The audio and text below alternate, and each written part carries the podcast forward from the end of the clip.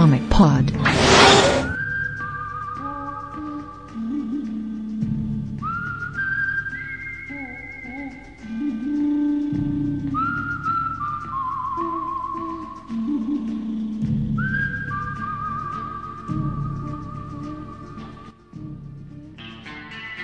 É para o Avantes e Senalta! Sejam bem-vindos a mais um One Shot. Eu sou Felipe Morcelli, estou aqui com os queridos amigos Márcio Fiorito, Luiz Alberto e Pablo Sarmento para falarmos sobre Frank Miller, um, nome histórico na indústria dos quadrinhos norte-americana. É, vamos comentar sua carreira, suas opiniões sociopolíticas e como isso influenciou seu trabalho no Batman. Estamos aí a poucos dias do lançamento de Dark Knight 3. Né? Estamos gravando isso aqui num domingo à noite, porque ninguém aqui tem namorada, né? Sou casado e tenho uma filha. Na, ver- na verdade, todo mundo, na verdade, todo mundo tem, mas fugiu pra poder falar de Frank Miller. Exato. Pra te ver Olha como a gente é perdedor, né, cara? hein? Olha que programão de domingo, hein? Campada de loser do caralho. Aham. Pra falar de uma porra de uma história de um cara completamente perturbado. Transformou o Perturbado. Num psicopata e o Superman num macartista desgraçado. Exato. E Não, mesmo é, assim a gente adora, né, cara? é um Tem isso. perturbado escrevendo sobre o outro, né, cara? E mais outros lendo, né? Todos lendo. O outro lendo e defendendo. Defendendo. Ou não. eu não vou defender, não. Vou falar mal. Eu vou defender, eu vou defender. Só de Mas muito bem, qual vai ser, qual vai ser a musiquinha de hoje, senhores? É com o Márcio aí. Amen do Hailstorm, cara.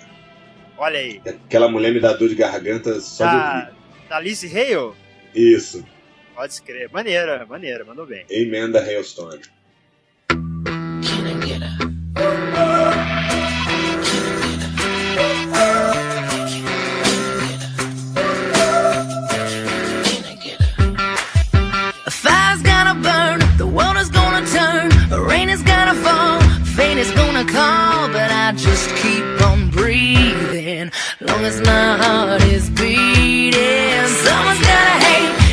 gonna change, gets harder every day, it's a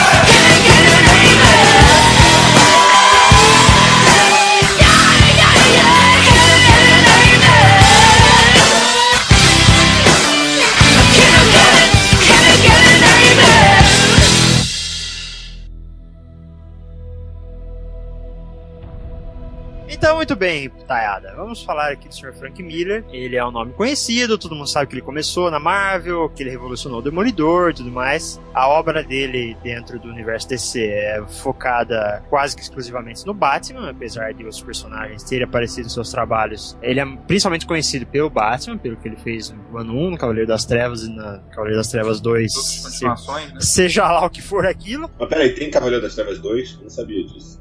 É, Tem, vai cara. falar disso, cara. Eu não Tem- sabia. foi desenhado sabia. por uma criança, cara. Eu era sentimental quando era velho. Essa é a frase de, de epílogo mais sensacional que alguém podia. Cara, sério, eu- eu- essas vezes essa frase vem na minha cabeça em momentos de reflexão que eu fico assim, caralho, foda, né? É, Puxa, é eu, isso não, aí. eu não sabia, eu não sabia que tinha Cavaleiro das Trevas 2. Eu lembro que tinha uma paródia que saiu, que era um tal de Frank Miller detona o universo DC, né? Mas. não lembro de Cavaleiro das Trevas 2. Pô, é uma série de duas edições, ele e o Sérgio Aragonesca. Exatamente, entendeu? Bom, ele chegou na DC nos anos 80, ele escreveu Cavaleiro das Trevas em 1985, ela foi lançada entre 86 e 87, é isso ou foi só 86? Foi 86, né? Não, na verdade o Cavaleiro das Trevas é de 86, o, o Dark Knight Returns, e o ano 1 ele é do ano seguinte. O ano 1, é verdade. O ano, tanto ele quanto que na verdade as duas revistas elas foram lançadas em quatro edições separadas e depois compiladas, encadernadas, enfim. Só que o ano 1 ele saiu ainda no mensal do Batman, entre edição 404, 408, 406, e, enfim, foi uma das primeiras edições da, da, da 400 e pouco, e praticamente redefiniu a origem do personagem, né? Que Uhum. é, a gente já tinha uma ideia vaga de como é que era, aqueles elementos clássicos da origem do Bob Kane, do Bill Finger, do Hulk Cego entrando pela janela e tal, mas ele explorou isso e deu um- uma temática mais urbana, um pouco mais próxima da nossa realidade do Uhum. que a- aquela questão mais quase mitológica né, que você tinha nos quadrinhos. É engraçado a gente perceber que, na verdade, o reboot do Batman, muita gente atribui ao ano 1, mas o reboot do Batman, na verdade, foi o Cavaleiro das Trevas, né? Quando, eu digo o reboot pós-crise. Você vai ter o Man of Steel do Superman, você vai ter o Wonder Woman do, do Pérez, né? Mas o Peraí, do Batman. Peraí, peraí, peraí, peraí. Você tem a Wonder Woman do Pérez, você tem o Cavaleiro das Trevas e você tem aquela merda que o John Byrne fez. Que fique claro, Olha, né? eu, eu vou ficar calado, eu vou ficar calado Ah, com a sua voz. olha vai aí. O- o- o- Hoje, hoje, Olha ele aí. tá, hoje ele tá em minoria, ele vai ficar calado. Eu tô Olha fudido, aí. tô fudido aqui. Defende eu ele aí. Não, não. Defende o ele problema é aí. o seguinte: sabe por que eu não posso defender? Porque já- a frase que já me foi dita, acho até que foi o Lib que falou. Ele falou assim: Cara, já leu recentemente? Eu falei: Não, ele falou: Lê. Nossa, então, como eu não li, eu não posso defender ainda. entendeu? Cara, o negócio é o seguinte: é, é, eu- o que é interessante, eu acho, do Cavaleiro das Trevas é justamente o fato de que é, Man of Steel se passa contando a origem do Super-Homem. O Wonder Woman do Pérez se passa contando a origem do Mulher Maravilha. O Batman não. O Batman é lá no futuro, vocês que se fodam. E é um futuro Não. alternativo, né? Um futuro distópico alternativo. É alternativo, mas todo mundo assim, meio que assume que aquele ali é o futuro do Batman. Ah, Na sim, verdade claro. é um futuro, mas não é um futuro, né? O Cavaleiro das Trevas ele se passa em 1986. Uhum. Tanto é que tem, tem toda aquela questão lá que volta e meia aparece que é com respeito lá ao conflito político com a União Soviética, o, o- Sim, sim. É, foi antes daquela do Muro de Berlim. até o presidente é uma paródia do Reagan. É, e aí, se você olha, se você. Isso que eu acho interessante, se você pega o ano 1 pra ler, você não enxerga que aquela história é contemporânea, é tão contemporânea aos anos 80. Se você tenta Uhum. Localizar ela num lugar no espaço assim, você consegue botar ela entre algo em torno dos anos 50 e anos 60. Então é como se ele realmente conseguisse.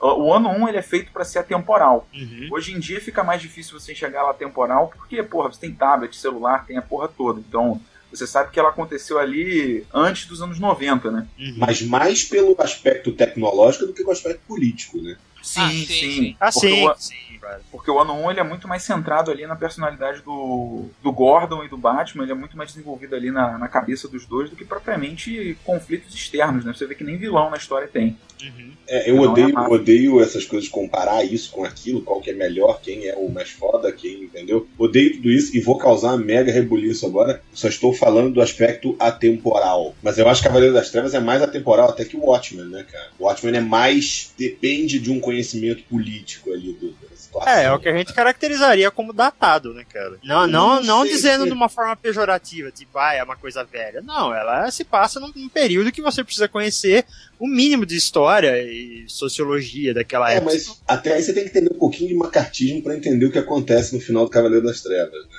Que eu acho legal no Cavaleiro das Trevas e no ano 1? Não sei se porque elas são muito próximas uma da outra, mas elas têm uma dualidade grande com respeito aos personagens. Do tipo assim, o ano 1, você começa com o Bruce Wayne voltando pra Gotham, super esperançoso, ainda meio perdido, mas com aquela vontade, aquela motivação de não, eu tenho que cuidar desse lugar, essa é a minha cidade. Enquanto Uhum. que o Gordon tá mega desesperançoso, ele tá super depressivo e tá indo ladeira abaixo. Fora É, do ano 1 é que os dois estão chegando na cidade. os dois estão chegando na cidade. Quando você pega o Cavaleiro das Trevas, os dois já estão na cidade. O Gordon, ele assume esse papel de, não, independente de como as coisas são, eu vou tentar fazer o melhor que eu puder pra melhorar a cidade, que é a posição do Bruce no ano 1. E o Bruce tá na posição que o Gordon tava no ano 1, que é aquela posição de, porra, que merda de vida, que desgraça, que o que, que eu vou fazer a partir de agora, sabe? De qualquer forma, os dois estão querendo ir pra vida de aposentadoria, né? No final do Cavaleiro das Trevas. Eu acho que o Batman quer sair da vida de aposentadoria desesperadamente. Ele, exato, Na ele verdade, quer, é, o- quer verdade, sair é- daquelas amarras ali, né? E aí é que entra o negócio, né? O Bruce Wayne, ele quer morrer, mas o Batman quer sair da vida de aposentadoria. Exato. É, eu me pergunto seriamente se é, essa foi. Porque tem toda essa ideia de que o Batman.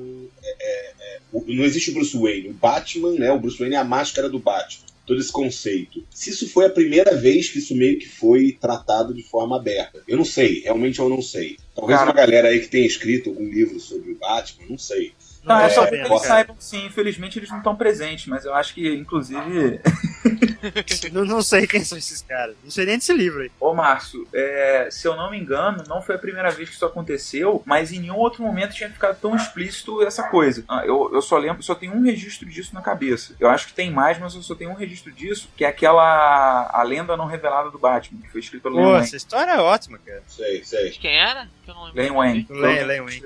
Essa história é bacana. É, que é que o, o, o Batman ele começa a ser sabotado e no final da história ele descobre, ó, o spoiler aí, ele descobre que quem tá sabotando ele na verdade é o Bruce Wayne, falando Uhum. que ele, lá, ele acabou com a vida dele, ele abriu mão de vários amores e de todas as coisas que a vida poderia propiciar a ele pro Batman existir. Então por Uhum. isso que ele tava acaba- querendo acabar com ele. Mas eu realmente enxergo isso, assim. É a primeira vez que ele pega e coloca assim: olha, o Bruce. Wayne é, é uma fachada. Porque isso é meio, é meio bonito da gente olhar agora, depois de muito tempo. Tem que pensar isso na época que o, que o Miller não tinha nada disso pra trabalhar. Mas vocês viram o trailer, acho que do Arkham Origins, do jogo, que é o que ele tá. É só a cara dele focada, e ele tá rindo assim. De repente você vê o, o- o- o disparo, né, dos tiros com o pai, ele criança, e aí ele fica sério, tipo, não é sério, ele perde a expressão no rosto, sabe? Ele fica inócuo. E aí vai mostrando a expressão dele ao longo do tempo, ele apanhando na escola, ele treinando, não sei o que, até ele virar o Batman. Cara, pra mim, é tipo assim, o Bruce Wayne morreu junto com os pais naquele beco. E eu acho que, que, que o que o Cavaleiro das Trevas passa muito fortemente é essa ideia de que, cara, ele não é o mais o Bruce Wayne. Ele nunca mais vai ser o Bruce Wayne.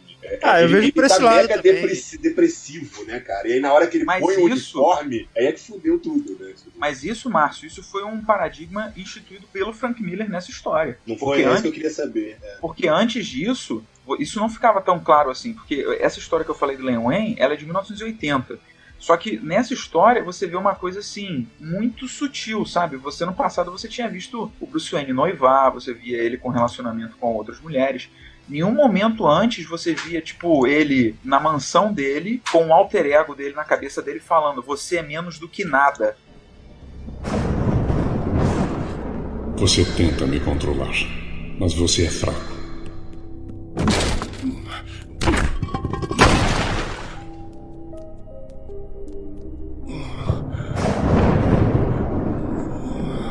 Você sente isso na sua alma.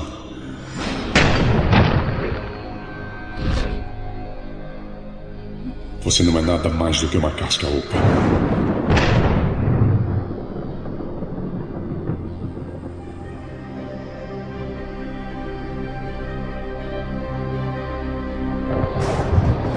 Uma armadilha enferrujada.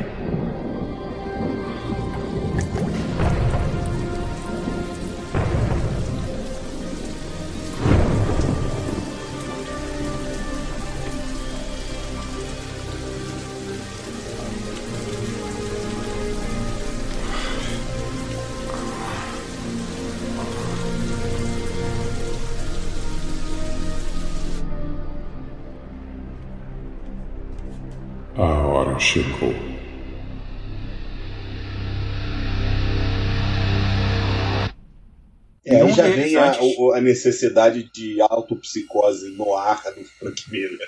Sabe o que é, É. maneiro? A gente tava até conversando com, com o Leandro Damasceno. É, lá no FIC, e ele tava falando, né, que. Mas em termos artísticos, o mais foda do Cavaleiro das Trevas é você pegar a primeira edição, você vê a composição de página com 16 quadros em todas as páginas, né? E conforme vai chegando perto da transformação dele em Batman de novo, a quantidade de quadros por página vai diminuindo. É exato. e a hora que ele vira o Batman, ele volta. É um splash page, né, é- cara? Exato, é muito Puta foda que isso. pariu, é foda isso, é foda É mesmo. muito foda. Pô, o Frank Miller sabia fazer as coisas. cara. Sabia, cara. Sabia, só em 86. acertou.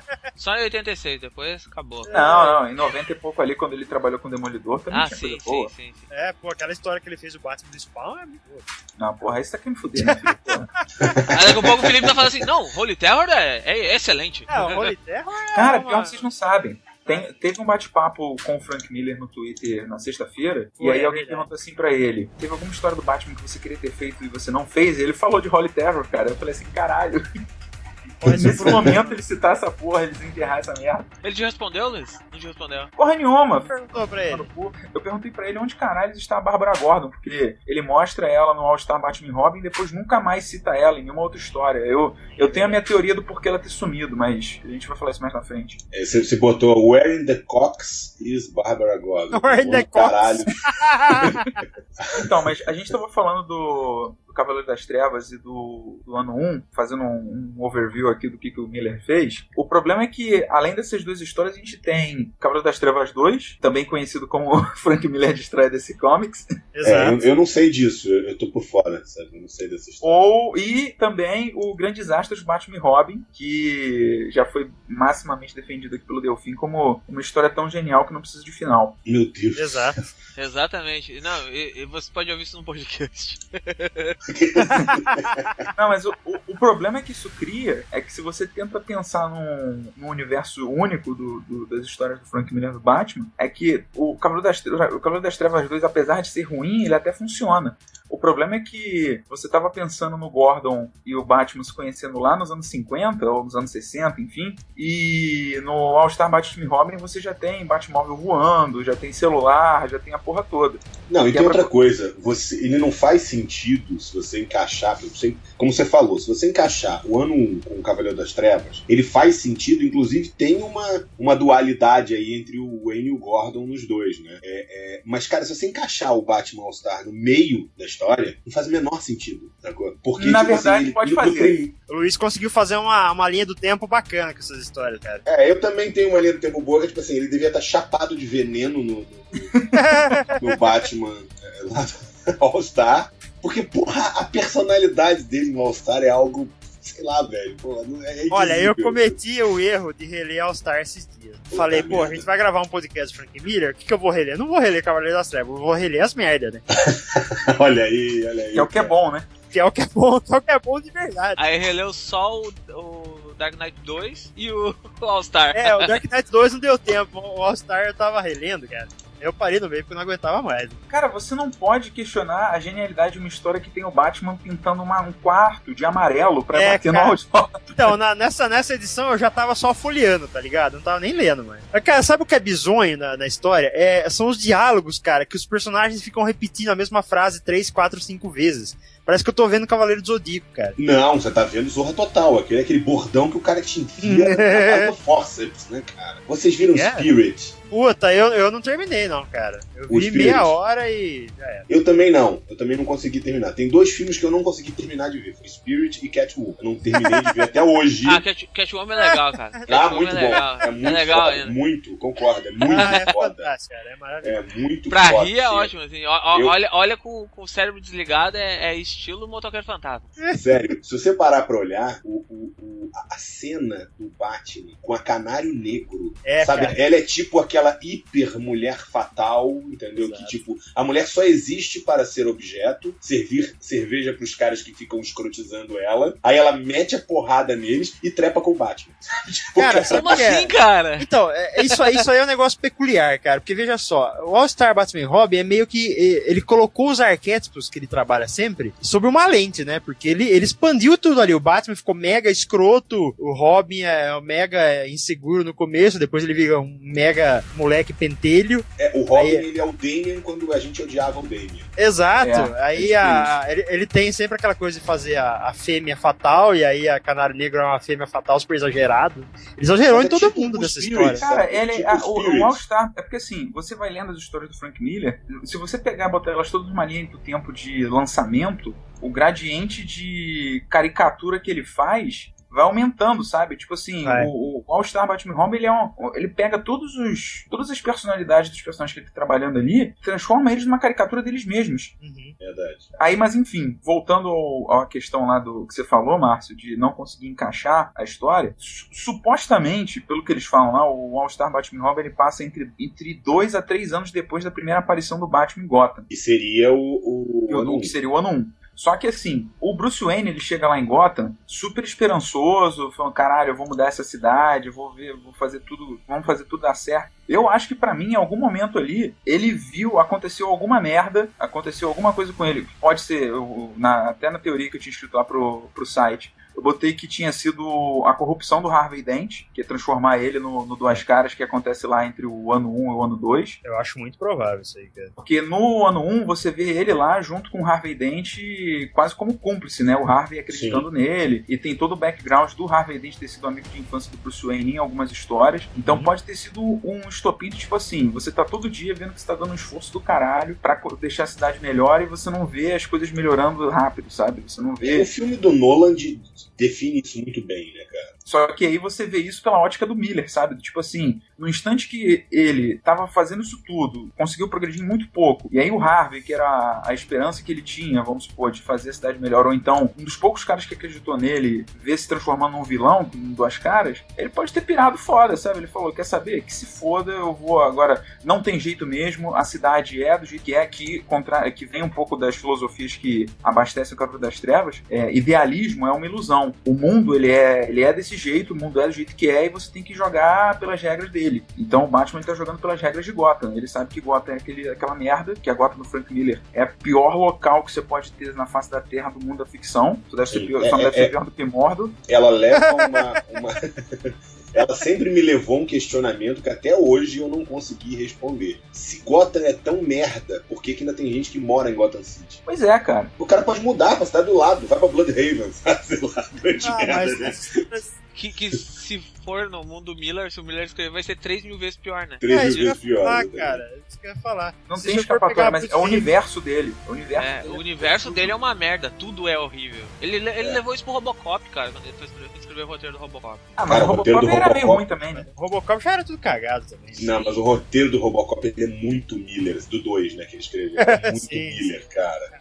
Eu- você se vê vendo o Cavaleiro das Trevas, inclusive as inserções de televisão, aquelas coisas assim, sabe? Que, aliás, é uma coisa muito foda no Cavaleiro das Trevas, e no, Uhum. no ano 1 também. A coisa como ele faz a narração toda através de, de canais de televisão. Desde, sei lá, Moça do Tempo até telejornal, debate, entendeu? E várias coisinhas, assim, até programas idiotas entretenimento fútil, sabe? Ah, e tinha aquele médico imbecil, vocês lembram que tava fazendo a Aham. operação no Harvey Dent? Que Ele o- apa- o- Ele aparecia nas Chaplin, né? entrevistas com a Parece camiseta do. Ele parecia.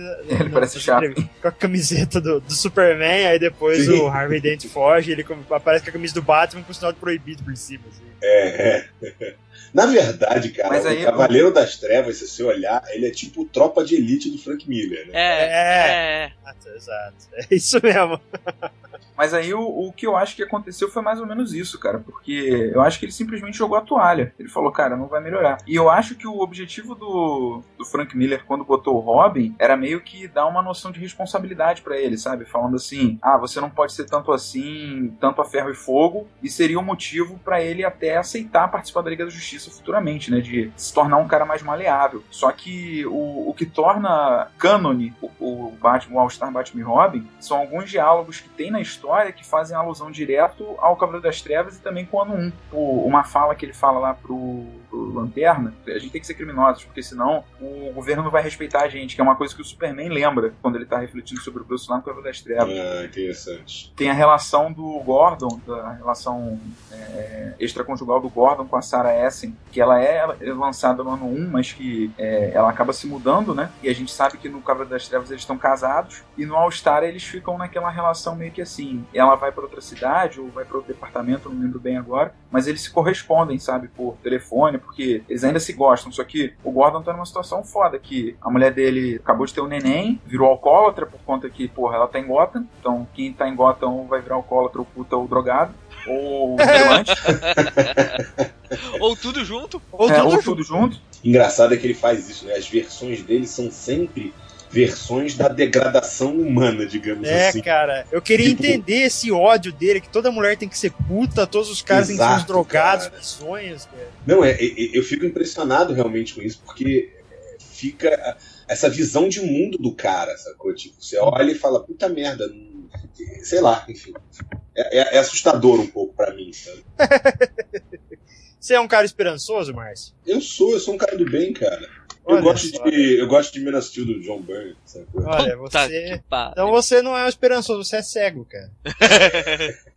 Eu sou o demolidor dos quadrinhos, eu não consigo Você ver é o demolidor dos quadrinhos. cara. Mas enfim, All Star não teve final até hoje. A gente nunca vai saber como é que o Robin foi demitido, né, Pedro? Vocês nunca sabem, porque o, o, o Jim Lee e o Frank Miller, os dois vêm aí na CCXP, então eu acho que tem É lógico, chances deles lançarem lá na CCXP, Ah, tá. desenhado em guardanapo, Tá. o final do Batman All Star. Não, falando Eu sério, acho. Jim Lee já falou que o roteiro tá pronto, é só começar a trabalhar. E ele sempre puxa a culpa pra ele. Ele- Agora, eu, eu- Por isso que até que eu mandei aquela pergunta pro Miller, porque eu acho que a demissão do Robin, eu não sei se ela ia ser explorada no, no Grandes Astros. Eu acho que o Grandes Astros terminaria com o Batman sendo aceito na Liga da Justiça. Mas eu acho que a demissão do Robin tem a ver com a Bárbara Gordon, porque ele insere a Bárbara Gordon como Batgirl no Grandes Astros Batman e Robin, sem motivo nenhum aparente. É, Fica claro ali que, ele não é, que ela não é filha do Gordon, ela é sobrinha dele, igual era na Era de Prata. E É, eu acho que tem um agravante aí também, que é tipo assim, ela é colocada como uma versão da Carrie, praticamente, só que bem mais aguada, digamos assim. A Carrie é Sim. muito mais trabalhada, e ela não, ela é tipo, ah, foda-se, botar essa mulher de qualquer jeito. Sim, É, é, nas duas revistas, né, tanto no 1 quanto no 2, ele comenta que ele não conversa muito mais com o Dick, no 2 ele fala que ele não teve corrones, né, para manter o cargo. Eu acho que o motivo dele ter sido demitido foi alguma merda que ele fez é, em alguma incursão com a Bárbara, sabe? Do tipo assim, o Batman ter falado pra ir pra A, ele ter falado pra ir pra B, ela foi pra B e aí eles se fuderam. Eu só não acho que ela tenha morrido porque o Gordon sabe quem que é o Batman desde o ano 1. No, o, o Cavaleiro das Trevas começa com eles tomando champanhe juntos, né? Sim, comemorando sobre- 10 anos do desaparecimento do Batman. né? Exatamente. Eu acho que é, o Gordon tava ali por dentro de tudo que tava acontecendo. Então eu acho que o máximo que pode ter acontecido com ela foi alguma merda do tipo, vamos lá, ter ficado paraplégica, por exemplo. Não sei. É, se você for olhar esse, esse- essa timeline do Mil- Millerverse, entendeu? Você, você teria que encaixar algumas outras histórias. Você teria que encaixar o Longo Dia das Bruxas pra explicar o Ah, Harvey. claro. sim. Você teria o, o- o- a piada mortal pra explicar a Bárbara, né? Fica meio. é, é, eles encaixam muito bem, assim, desses Eu gaps. queria saber nesse, nesse Millerverse onde encaixa o Spawn e o Batman, cara. Não É, eu, encaixa. vou- eu- Não eu- encaixa, eu vou- eu poderia dizer Esquece onde isso, encaixa, mas eu não Deus. quero ser grosseiro. Aquela do, do batiranguezinho na cara é, me lembra minha, minha sombra até hoje. Cara, uma vez eu fiz um. Isso eu recomendo pra todos os ouvintes. Eu fiz um experimento de contar Ah, bem. quantas, fase- quantas frases de efeito tinham nessa revista e passou de 100. E isso é um one shot de, sei lá, 50 páginas. É um exagero, né? É tipo Cara, você é- ver um filme dos anos 80 escrito pelo Jeff Lubb, sabe? Tipo, Comando pra Matar. da Que vida. sacanagem.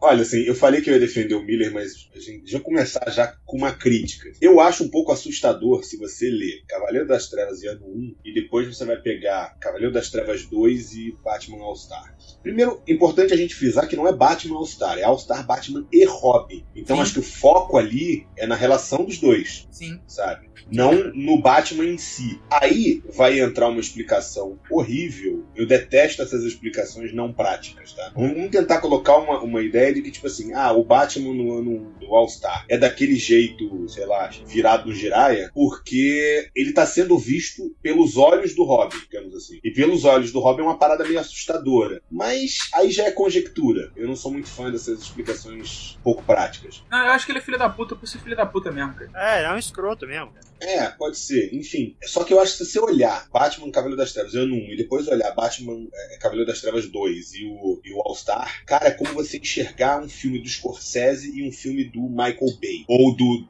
do Zack Snyder. Sacou? Entendeu? É, é nesse naipe mesmo, cara. Cara, o, o DK2 é, é muito Michael Bay, assim, cara. Cara, é assim, sutileza zero. Enquanto o Cavaleiro das Trevas, e principalmente o ano 1, na minha opinião, eu acho que como obra fechada, o ano 1 ainda é melhor, mais bem escrito que o Cavaleiro das Concordo contigo. Também, também. Pô, Pra mim é certo. a melhor, a melhor obra dele com o Batman. Mas os dois têm uma densidade, tem um nível de, de, de- de sutileza em algumas questões, em alguns conceitos. Que caralho, meu Deus do céu, o que aconteceu com ele, sacou?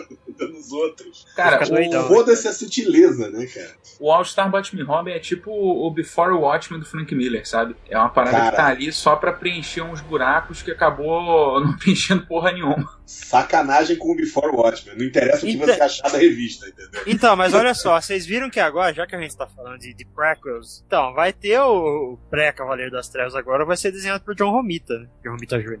que- É, mas aí ele vai contar, ele vai contar o que exatamente? Então, não tá claro ainda qual é o período, cara, mas parece que é um Batman um pouco mais novo, vai mostrar como o Coringa foi, foi é, internado, essas coisas. Vai mostrar ele criança numa cidade onde o pinguim Eles é vão, um eles vão, e eles vão o- a última gota de Mas aí que tá. Cara, é o que a gente tava conversando esses dias, o Frank Miller se deu conta da mortalidade dele, né, cara?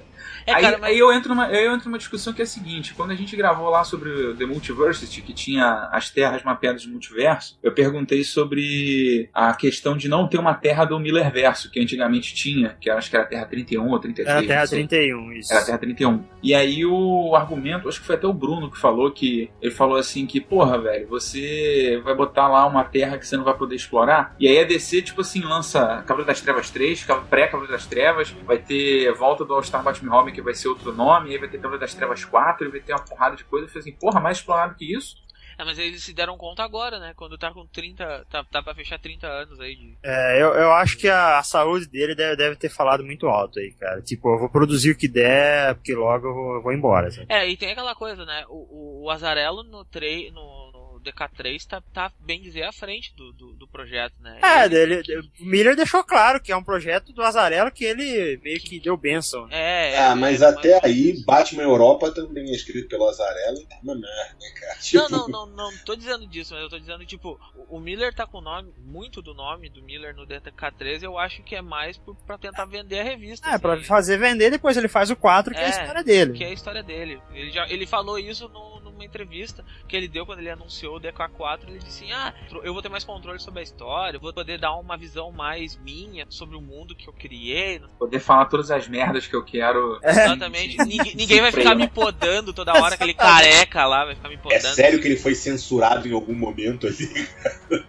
Ah, eu não duvido. Em Holy Terror foi, cara. Porque o que. Ah, foi, cara. Não, porque o- a história que envolve Holy Terror, eu não sei se a gente vai falar disso outra vez, mas originalmente ele era pra ser uma Espero que proposta. não. é, eu também. Por isso que eu tô querendo fechar logo É. o assunto. Porque originalmente era pra ser uma história focada no Batman versus Al-Qaeda. E ia ser esse nome. Era E o nome da história ia ser Holy Terror Batman. Ia ser como se fosse uma frase dita pelo Robin. É... Igual ele falava, ah, Holy qualquer coisa, antigamente. É... E a premissa que Santo ele falou. terror Batman, né? Tipo Santo isso. terror, exato. Tipo isso. Mas ainda bem que o Miller não tava em Paris no dia dos ataques, hein, cara. Bah, Aí, aí ele tinha pirado foda, velho. Não, e assim, eu acho muito suspeito ele ter tido essa vontade de lançar o Dark Knight, o DK4, poucos dias depois desse, desse atentado. É, também tem isso, é verdade. Mas o, o ponto é que o Holy Terror, ele, ele era pra ser, segundo o próprio Miller, uma história tipo aquelas do Superman batendo no Hitler. E ele queria fazer essa alusão do Batman batendo no Bin Laden, que pra ele seria o, a nova novo face Hitler. do mal. né? É, a nova face do mal desse século. Só que, talvez pelo teor da história, a coisa ele foi tão, sei lá, indelicado no jeito que ele escreveu que a DC falou: ó, aqui você não vai fazer não. Aí ele criou lá aquela desculpa daquele personagem lá do, do Fixer e daquela outra mulher lá que é praticamente é o Batman, mulher gato, só que sem as roupas, e vendeu a história como. Vamos, vamos levantar de que essa é a mesma DC que deixou ele fazer All-Star Batman e Robin, né, cara? É, tem uma diferença grande entre All-Star Batman e Robin, que só é escroto por ser escroto. Você tem um cara lá, o Batman com barba por fazer, que de uma, de uma edição pra outra a barba dele ficou por fazer, tipo assim, você não teve nem passagem de tempo. Não, é, E pra aí ele agindo- testosterona ele tem no corpo.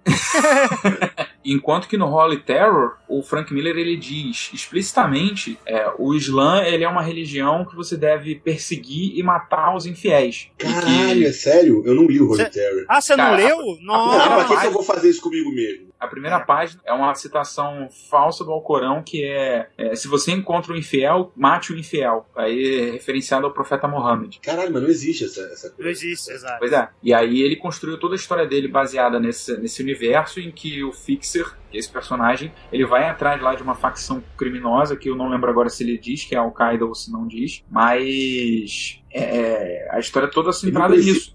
falar da, da Al-Qaeda, ele acabou de falar com todas as letras que é o Islã, porra. Pois é, não, e tem uma cena, tem uma, um- uns quadros específicos em que ele mostra várias faces do- de, de- de- de, assim, como se fossem os inimigos, e tem vários caras lá né? de muçulmanos, sabe? Caralho, velho. É foda. É nesse nível, por isso que a DC ele, ele- ah, ele pegou pesado e quando o New York Times fez a entrevista com ele sobre o quadrinho, ele falou que não sabia qual era a diferença entre ser islâmico e ser da Al-Qaeda. Ele só queria que todos morressem. Ah, é verdade. Nossa, o cara falou isso pro New York Times, velho. velho. E tem mais uma também. Delícia. A- Eu tenho quase certeza de que aquela capa que foi vendida por 75 anos do Batman, que é de autoria dele, é, eu acho que aquilo ali foi alguma arte não utilizada pro, pra esse Holy Terror. Porque. É muito É, a- é, Muita a- cara, né?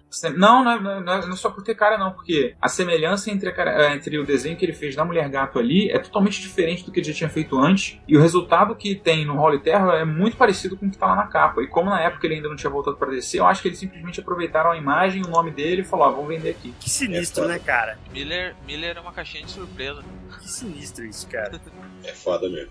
Cara, vamos, vamos falar das coisas boas que ele fez, vai. Pelo amor de Deus, Cara, tá deprimente. já- Não, cara, sa- sabe qual é? É- é- Tá sendo legal fazer esse programa porque todo mundo fala de Ano 1 e Cavaleiro das Trevas the whole fucking time, né, cara? E a gente tá É. pegando ela só como base e falando das coisas mais malucas que o Miller fez. Isso tá divertido.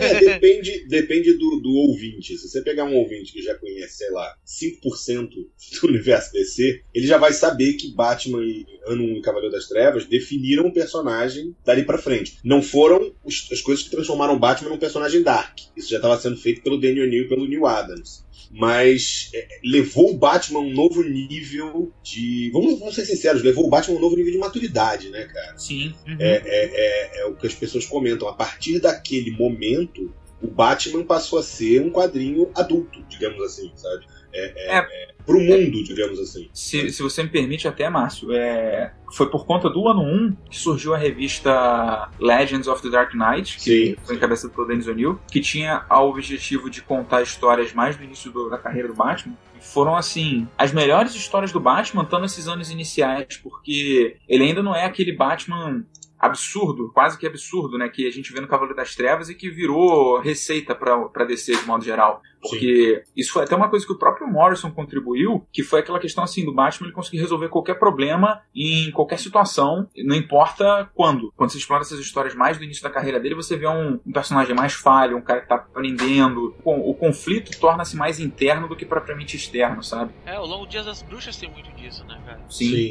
Que É. supostamente tá ali no ano 2, né? Tá- É, é, que é, até a proposta quando passaram pro Lobo foi essa, né? O que aconteceu com aquela máfia que ficou viva do ano 1 lá? Que- vamos explorar isso aí. Na verdade, eu, eu enxergo muito assim, sem querer citar o nosso patrocinador, já citando, o Batman do Miller, seja no ano 1, seja no Cavaleiro das Trevas, que ele já é uma, uma sei lá, um trator, né? não é um personagem, ele é um trator. Assim, É o Batmóvel, né, é, o Batmóvel dele no Cavaleiro das Trevas define muito bem quem é o Batman no Cavaleiro das Trevas, sabe? Se a gente olhar isso, eu colocaria, tipo assim, o Batman do Morrison, ele é o Batman do Pierce, ele é o 007 do Pierce Brosnan. Ele é aquele cara que salta com uma, uma lancha, afunda com a lancha, enquanto tá lá embaixo ele ajeita a gravata, sacou? Dentro d'água.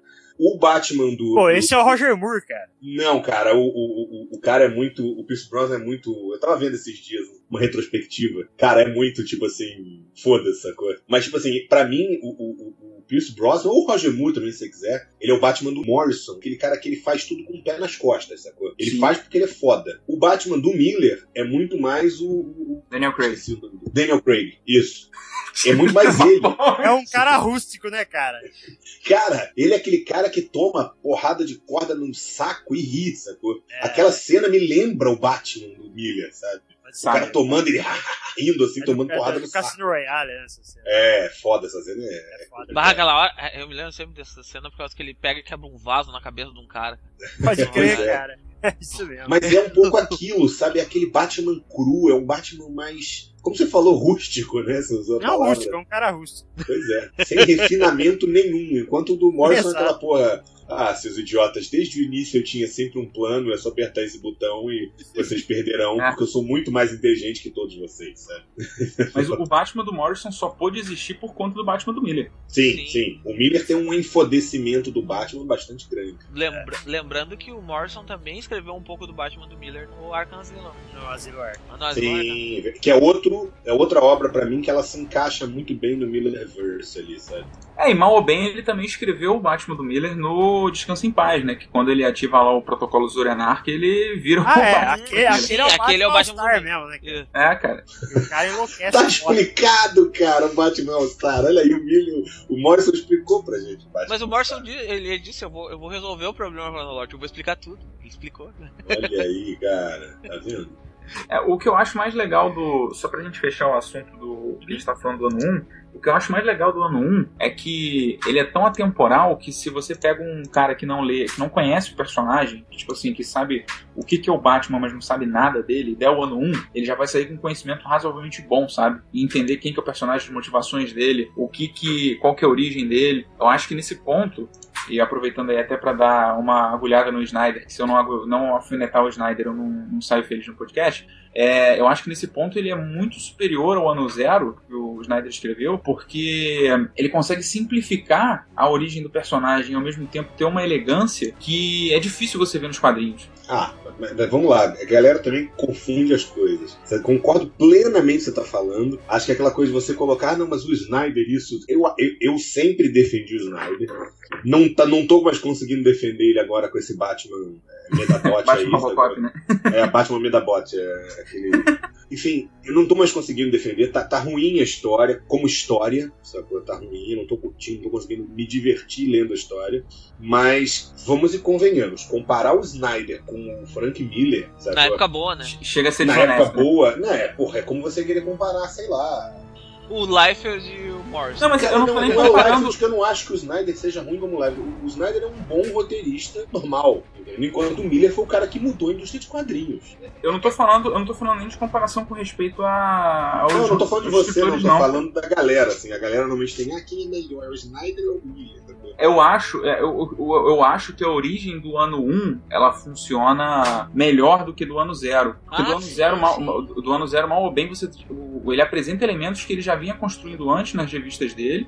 Eu, eu comecei a ler o ano 0 sem ter lido o background anterior dele, eu fiquei meio perdido, eu tive que pegar as revistas anteriores, entender quem que era, toda a arquitetura de, de- de história que ele estava construindo ali para conseguir entender de fato o que estava sendo passado.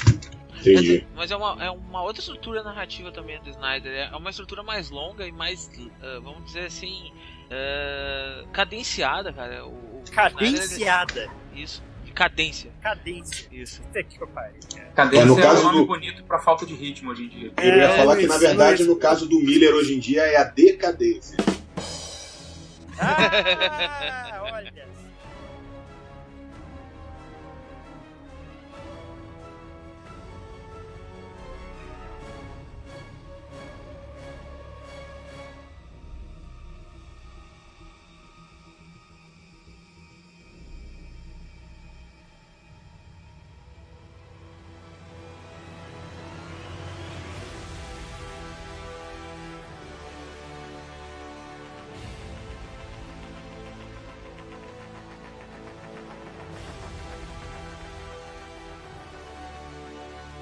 Eu quero começar falando sobre o Cavaleiro das Trevas. Ela deve ser relida. Sim. Muito cuidado por quem já conhece. Sim. Cuidado. Nós tivemos uma época diferente. Verdade. Tem certas coisas que estão na história que podem deixar assustados. É sério que vocês enxergaram desse, de- desse ponto tão extremo assim? Não, não, eu não enxerguei tão Não, assim. não, mas tem uma fala. Eu tô dizendo que tem uma fala que é assim, entendeu? Qual? Mas é que eu acho que nessa época o Miller ainda dava vozes aos seus personagens. Eles não eram só máquinas de carne movidas a testosterona, sacou? Ele dava voz. Então quando ele pega e bota isso na frase de um cara, é pra mostrar que o cara é um escroto, sacou? É. Sacou? Então. A parada é, que muitas dessas frases são ditas pelo próprio Batman. Você fala, porra, o Batman é um escroto, sabe? Quando ele tá batendo em bandido, sei lá, alguém cai do prédio, ele fala, ah, é só mais um, sabe? Ah, Não, mas ele, eu- é o, ele é o, é o Capitão Nascimento, né, cara? É, Ele então, é um- é um Batman justifica- bem- Ele hiper justifica bem violento, né? dele. Ele, É. chama, ele chama, ele chama as pessoas. Ele diz que é um exército que ele tem depois, né? É, ele, Não, pô, ele- ele o cara pega ele- a arma. Ele cavalo, constrói o cara um exército pra ele mesmo. Isso. E aí, e aí é que eu falo do negócio do objetivismo, porque ele tá assim, tipo assim, o mundo é essa merda, é essa merda. Então eu preciso dar um jeito nessa porra dessa cidade. Aí que, que ele até ele chega lá e, é, é, vamos deixar assim, entre parênteses, né? Ele põe o pau na mesa lá na hora e fala assim, fala pra galera toda que tá ali, a cidade agora é minha, vocês vão fazer, é, é, todo mundo vai se ajudar aqui e quem não quiser se ajudar pode, pode cair fora, não tem problema O não. mal agora vai comer todo mundo. É. todo mundo tá atrás. Cara, mas na verdade eu sinto dar essa notícia pra vocês, mas o Batman já vem montando um exército desde muito antes do Frank Miller. Cara, eu comecei a olhar outro dia a Bat-Família, tá fazendo um desenho da Batman Família e comecei a olhar. Ele tá montando um exército, brother, Sim. desde 39. Mas o que que é o Batman Inc., cara? Não, não, esquece o Batman, ele tem um exército em Não, o Gotham Batman City. Inc. é diferente. É uma, é uma tem- corporação, pá. Ele tem um exército em Gotham City. Ele tem. Você começa a olhar, ele tem quatro Robins, sacou? ele tem a Stephanie Brown, ele tem a Blue Bird, ele tem a Batwoman, ele tem a Caçadora, ele... Caralho, você olha fala, Pior "Não, que tem um não, exército. Até cachorro, cara. Pior do, É. é, pior do que ter um exército é que ele tem uma, um, um exército eh, que a gente pode fazer uma comparação aí com, com certas, é, certos movimentos do Oriente Médio que tá cheio de criança lá, né, cara? É, irmão, fica quieto, né, cara? Deixa. Não, relaxa, não vai explodir bomba aqui, não. Ah, não sei, nunca se sabe. Olha, eu sei que eu tava relendo o Cavaleiro das Trevas esses dias também pro podcast. E eu, eu até comentei com o Luiz e com o Pablo. Falei, olha, eu vou parar de ler, cara, porque tá começando a estragar a memória. E Tem certas coisas que realmente impressão? te deixam incomodado, cara. Não são É. coisas ruins, veja, a história é excelente, é foda pra caralho. Mas é, tem coisas que o Batman fala que você- sabe que aquilo tá saindo da voz do Frank Miller, tá ligado? Cara, mas aí, Porra, aí é que tá. Eu acho que você tem que ter um certo desprendimento, que é tipo você pegar o, o- o Batman dos anos 40 e o Superman dos anos 40 e ver eles falando que tem que bater em japonês e carregando arma, sabe? Isso é A- verdade. A, é. Ou revista. um super-homem que diz que a mulher tem que dar uma porrada na mulher porque ela não se defendeu do marido lá, entendeu? É. Pois é, a revista, ela é um tempo, ela é um, um produto do tempo dela. Você tá vivendo em um tempo em que é, é, você vivia com medo o tempo todo, sabe? Que você ia dormir e você não sabia se no dia seguinte ia ter uma bomba atômica explodindo É verdade. quanto da porra da Guerra Fria. E, e- e o sentimento que você vê na revista é muito disso, sabe? Você não sabe o que que vai ser do amanhã. O Batman, ele começa a revista nesse clima de desesperança e ele volta justamente pra tentar construir um amanhã melhor. Tanto é que a última frase que ele fala na revista é uma parada do tipo: ah, vai ser uma vida boa, uma vida que vai valer a pena ser vivida. Um negócio assim. Que é depois que ele arquiteta o exército dele, enfim, que ele faz todas as coisas lá no, no- na revista. Como o próprio Superman, ele não pode ser visto como Superman é, da- da cronologia do Superman que a gente acompanha, porque o Superman que tá ali, ele é um macartista, ele é uma propaganda do governo. Aí se você quiser contextualizar, você pensa assim, ah, é, porra, imagina um cara que foi criado no interior dos Estados Unidos nos anos 40, 50, você acha que ele não ia ter mentalidade que não, nós realmente temos que defender o nosso país, nós temos que, é, é, aquele cara que põe a bandeira americana lá e tal, você não acha que é plausível que possa existir pessoas no poder com aquele tipo de mentalidade? Aí, Possa não, tá aí, a, a, a- Tá os aí, debates é. da presidência da, da- do Partido Republicano que não deixam. Meu Deus, É, cara. dúvidas, Nossa né, senhora, Tá, tá complicado. Ainda bem que não é aqui. Cara, é, Pois pois é, e aí, e aí é que tá o negócio. A gente não pode se prender, é, igual acaba, muita gente acaba fazendo, tipo, ah, mas o Superman não é assim, o Batman não é assim. Enfim, aquilo ali é uma história que representa a- não só a mentalidade do escritor, mas também o período que ela foi escrita, sabe? E ela Sim. revolucionou, não só pelo aspecto gráfico e, e artístico, né? Mas também por conta da narrativa e da mensagem que ela acabou passando para aquele tempo. E não vamos esquecer, senão a gente vai acabar caindo na mesma ideia de que dizer, ah, não pode ler Monteiro Lobato que ele era racista, sacou? É, é um produto da época do cara, sabe? Sei lá, concorde ou não. É, tu tem que reconhecer que quando tu pega algo. Não, eu algo concordo, eu tô antigo- aqui de advogado do diabo, cara. Ah, tá. Não, você é o diabo, você é o próprio, não é advogado. Você tá se representando aqui. Né? Mas.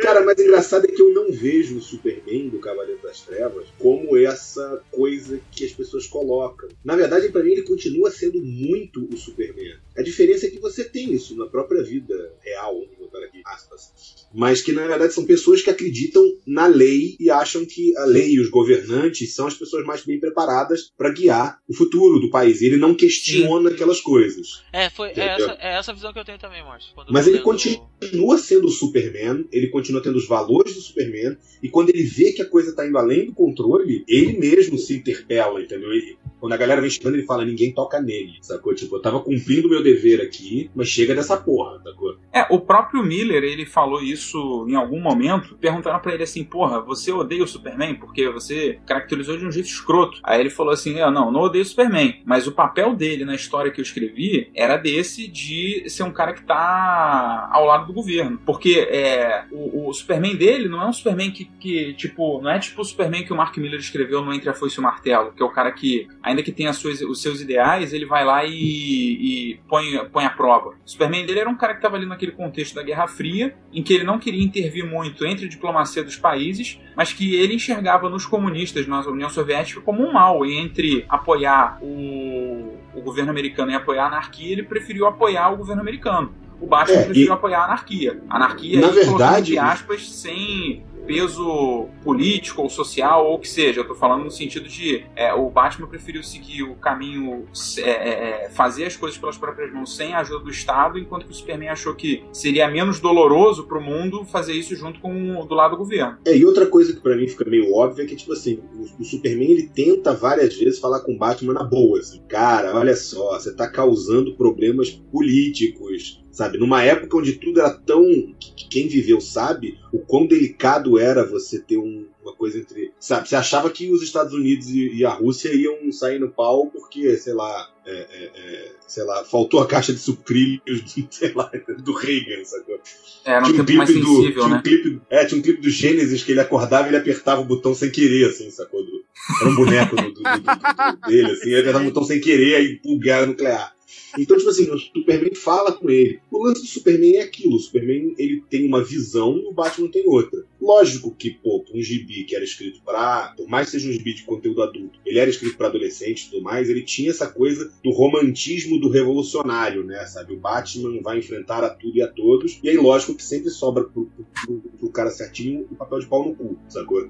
Mas é- é, eu, eu vejo isso assim, sabe? Eu não acho que o Superman esteja errado e eu acho que ele é o Superman. A diferença é que naquele momento ele estava iludido pelo governo, sacou? Tipo, era um cara que não conseguia ver os próprios defeitos. É que nem Aí um cara o que vem agora. entende, cara.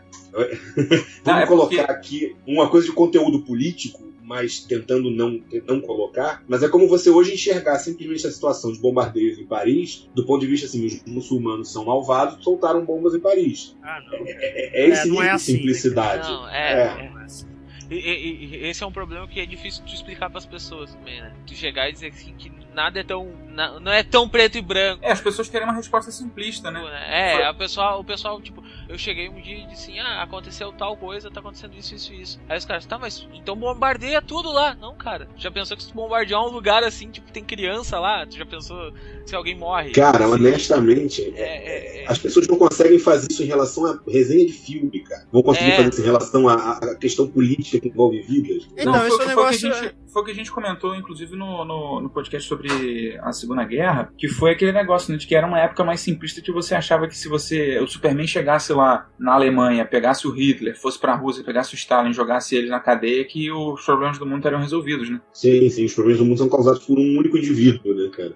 Pois é. Agora, isso que você falou, Márcio, foi justamente. É, é justamente como eu enxergo a postura do Superman. E é justamente o motivo de eu achar o Cavaleiro das Trevas 2 tão é, ruim. Porque eu Ele acho ele destrói o Superman. ele destrói a- o argumento do 1. Ele transforma, sei lá, e diminui a- toda essa questão, é, é, todo esse conflito relacional que ele tem consigo mesmo, de uma forma assim tão simplista, sabe? Mas acho- a gente pode falar isso depois, mas é, eu acho uma merda. Uma merda mesmo. Pior que é mesmo. uma- um, um mérito interessante do Cavaleiro das Trevas 1, ah, lógico, eu não estou atribuindo apenas ao Cavaleiro das Trevas 1 antes que ele já pule bater e o escambau. Mas na verdade é o seguinte, é, é, eu acho que ele, junto com outras obras, junto com o Watchmen, junto com outras obras, criou uma coisa que o cinema foi descobrir nos anos 2000, praticamente. Que é que cada herói é um herói, sabe? Tipo, cada história vai ter uma pegada. Antigamente os quadrinhos tinham muito essa coisa, sabe? É, quadrinhos de super-herói. Não, Márcio.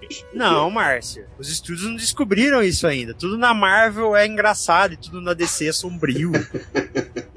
O Superman não Tá. pode ser sombrio, Márcio. Não pode. Não, eu tô, eu tô indo um pouco além, assim, sacou? Eu tô, tô dizendo o seguinte: se você for olhar os filmes antes dos anos 2000 de super-heróis, é um roteiro que encaixa qualquer herói naquela merda. É um vilão malvado, tem uma máquina do mal, você encaixa, sabe? Tipo, os filmes da Marvel são assim. mas olha aí, olha que maldade. É isso cara. mesmo, são todos uma merda. Se você, se você for ver, isso acaba até. É, é, como é que eu vou dizer? Ainda tem um resíduo disso no primeiro X-Men e até no Batman Begins. Que é a máquina do Sim. mal e o vilão. Enfim, de qualquer forma, os quadrinhos, naquele momento, ele, ele pegou o Batman e o Super-Homem, colocou um de frente pro outro e você viu, caralho, eles são bastante diferentes. Você soube diferenciar a luz e a sombra. Né? Enquanto antes tinha aquela coisa, o próprio Batman foi criado como uma cópia do Superman, né? Tipo, uma Sim. versão dark do Superman. Mas se você olhar aquilo na- pela primeira vez, cada um ia ter histórias muito diferentes. O Batman tem aquela pegada no ar, aquela coisa de- detetivesca, aquela coisa meio soturna, enquanto o Superman vai ter aquelas histórias mais idealistas, né? Então eu acho que, que, que era uma época, nos anos 80, em que você estava começando a diferenciar tipos de roteiro para os, os, os heróis, para cada um dos heróis. Eu acho que é um mérito a ser dado também ao Cavaleiro das Trevas, não só, mas ele é um produto da época, né? ele é um dos expoentes da época. É, eu acho que o único problema que. o único não, né? Mas um grande problema que o Cavaleiro das Estrelas trouxe para a indústria de modo geral é o mesmo problema que o, o Nolan acabou trazendo quando lançou os filmes dele, porque virou referência, né, cara? E as pessoas Sim. entendem, confundem referência com. tem que ser aquilo. Pré-requisito, né? né? Porque o- todas as histórias do Batman que se seguiram nos anos é, é, posteriores ao lançamento do Cavaleiro das Trevas, elas sempre tinham essa pegada de que o Batman tinha que tava cada vez pior, sabe? É, E que ele invalida chegou um a- pouco o Cavaleiro, o Cavaleiro das Trevas, porque no Cavaleiro das Trevas ele mostra um Batman psicótico, até sádico, porque é um Sim. cara que tava, digamos assim, com 10 anos de abstinência de Batmanzices, sacou? Então é um cara que já tá É cansado do mundo, o cara já tá. Ele já passou por todas as desilusões que ele podia passar, ele tem uma visão muito, vamos botar muitas aspas, clara do papel dele na sociedade, sabe? Enquanto que, tipo assim, aí O a papel dele era partir se vestir daí, de morcego, né, cara? a partir. É raspar o bigode. É, partir raspar o bigode. E ele nem percebeu que raspou, hein? Foi a maior bigodagem de todas, olha aí, cara. Você vê o nível de psicose do maluco. Exatamente, entendeu? O cara, tipo, deu fim e aí raspou o bigode, sabe? Que nem- Cara, foi sabe o que é maneiro? quanto. Que tem hora que ele vai bater na galera, aí, aí você não pega, tipo, a cena dele bater na galera, você pega o depoimento de quem tava lá e viu, né? Aham. Sim, e o- fala- é, Não, parecia que ele tava rosnando. exatamente. cara. Ele tinha uns 3 metros de altura! É, isso é, É. muito bom, Ele era cara. uma criatura mutante, meio homem, meio morcego, né? É. cara? Isso é muito maneiro. Mas é isso que eu tô falando, tipo assim, eu acho que tem esse, esse. Beleza, ele cria esse Batman O problema é que a partir daí todo mundo começou a escrever o Batman como psicótico 24-7, sabe? Tipo, É, cara, isso eu, achei, isso eu acho foda, eu acho muito ruim. Eu gostava muito do Batman do Danny O'Neill e do, e do, do- do Neil Adams, sabe? Que era uma coisa detetivesca, soturna, mas não tinha esse nível de, de- de paranoia que o Batman tem depois. Sabe? É por isso que eu acho que as melhores histórias dessa época são justamente aquelas do, que contam os anos iniciais dele, porque geralmente Sim. quando você retrata ele nesses anos, ele não tá psicótico desse jeito, sabe? Ele ainda não passou por tantas é, tribulações assim que deixaram ele, porque se você vê também, parece que é, o editorial queria sempre fuder com a vida dele, né? Porque foi, foi vamos dizer, Ele é o Coringa, eu quero fuder com o Batman. é, ser você. mesmo Coringa que tá no editorial, porque teve a questão lá do, do Jason Todd, da Bárbara Gordon, aí. Aliás, profético o Cavaleiro das Trevas nesse ponto. do Jason Profético, Todd. sim, profético. Sim, sim. Que na verdade, é, eu não sei se foi feito por conta disso, né? Porque teve um, Ah, tinha, eu um mandate, duvido, cara. Sinceramente, eu duvido. tinha, um, tinha um mandate lá da DC de, durante algum tempo, considerar aquilo ali realmente como, não, vamos seguir por aqui. Vamos usar isso aqui como futuro. Até Assim, no... como durante muito tempo a DC toda estava caminhando por uma ideia de que o futuro, especialmente com a do Jeff Jones, que era o futuro era o Kingdom Come, né? Isso, isso aí. Isso, também teve, exato. Isso aí. Tem até uma história do. Eu não lembro agora se foi Millennium ou se foi. Foi algum evento Millennium- desse no final dos anos 80. Millennium era uma merda, hein, cara. Meu Deus. Que eles encontram alguma falha cronológica e eles vão pro futuro e eles, eles no futuro eles enxergam o Superman e o Batman se pegando na porrada naquele no beco do crime. Puta, não é Arma, Armagedon 2001 isso aí, cara? É, Armagedon, isso aí. Ah, pode crer. É Caralho, aliás, que fase de sagas, hein? Armagedon 2000. Pô, todo ano tinha uma saga muito louca. Zero Hora. Invasão, né? Tipo, Inva... Nossa, inva- invasão foi Invasão. legal, cara. legal. Invasão. Ah, Cara- os Tains é legal. E eu nunca entendi É, por, que, que o- por que, que o Batman precisava fazer aquela chupeta no poste de luz pra carregar a armadura dele, cara. não, peraí, é muito simples. Ah, lá A vem. cidade energiza ele, entendeu? A cidade está do cidade. lado dele.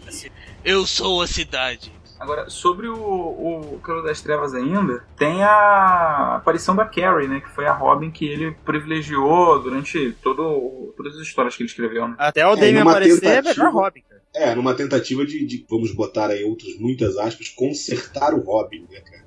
É, que Porque- segundo ele, o Robin tinha que ser uma menina, né? É, se, se o Robin fosse menina, ele podia continuar sendo acusado de pedofilia, Uhum. mas ele pelo menos não seria acusado de, de homossexual, sabe? Então, É, pra época é, seria uma pra coisa. época, é, pra época que eu tô falando, lógico que não hoje em dia. Não, cara, Hoje em Mas dia, você sabe- eu- você hoje sabe- em dia eu acho que tá faltando um Robin homossexual. concordo. Você sabe que, que- você sabe de quem que foi a ideia da Carrie, né? É. John Byrne. Olha aí, vocês falam mal do cara, olha aí. Tá vendo? Vocês aí falando mal do cara. De Ele deu a ideia pra criar o Robin, mas pra ela ficar legal teve que outro fazer. né? De boas Sim, intenções, o inferno tá cheio. Exato. Sempre vem. Sempre é bom lembrar aquela célebre frase, né? Até um relógio parado acerta a hora duas vezes ao dia. Acerta a hora duas vezes ao dia. Cara, eu vou te falar que é, uma- é um, é um grande prazer poder vir daqui toda vez e provocar vocês, tanto com o John Byrne quanto com o Hal Jordan, sabe? É um grande prazer, assim, é, é muito legal, eu curto, faz parte Pô, da o que eu da- mais gosto no John Byrne é que ele é desdentado. Isso é maneiro. ele é desdentado e não tá nem aí pra isso, tá ligado? Isso é da hora. Cara, é, bom, enfim, é muito deprimente, essa foto é muito deprimente. cara. É, eu Não, ele é hora, cara. Ele é desdentado, não tá nem aí pra isso e tem um monte de original do Kirby. Olha aí, chupa Como assim ele tem original? Ele coleciona originais do Kirby? Aham, É mesmo? aham. Que da hora, velho. Isso é foda. Olha aí, Ele ganhou- acabou de ganhar um ponto, hein? É, Ganhou exatamente. pontos, hein? Ganhou pontos. Isso Isso. é maneiro. Juntar O- mais 10 e o Marcelo fala que ele é só uma bosta. Não, se juntar mais 10, eu compro um dente pra ele. Traz uma dentadura quando ele vem. Mandou É, um dente de ouro pra ele. Eu vou lá na, na 25, compro aquelas dentaduras de plástico Aquela de, de vampiro. e vampirinho, sabe Tipo Neila Torraca. Aí eu mando pra ele.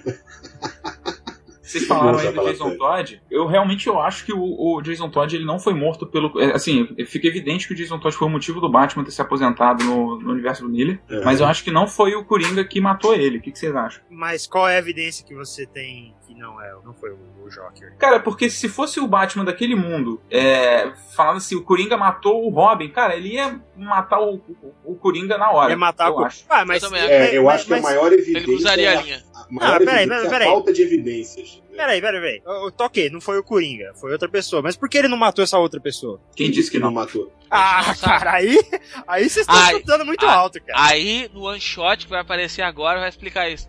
Ah, muito alto. Não, o meu ponto, o meu ponto, eu não tô querendo especular quem, quem foi, na verdade, o assassino. Eu tô querendo ver se, você, se, se realmente faz sentido não ser o Coringa ou se faz sentido ser ele. Ah, Eu acho que não faz é. sentido ser o Coringa por razões.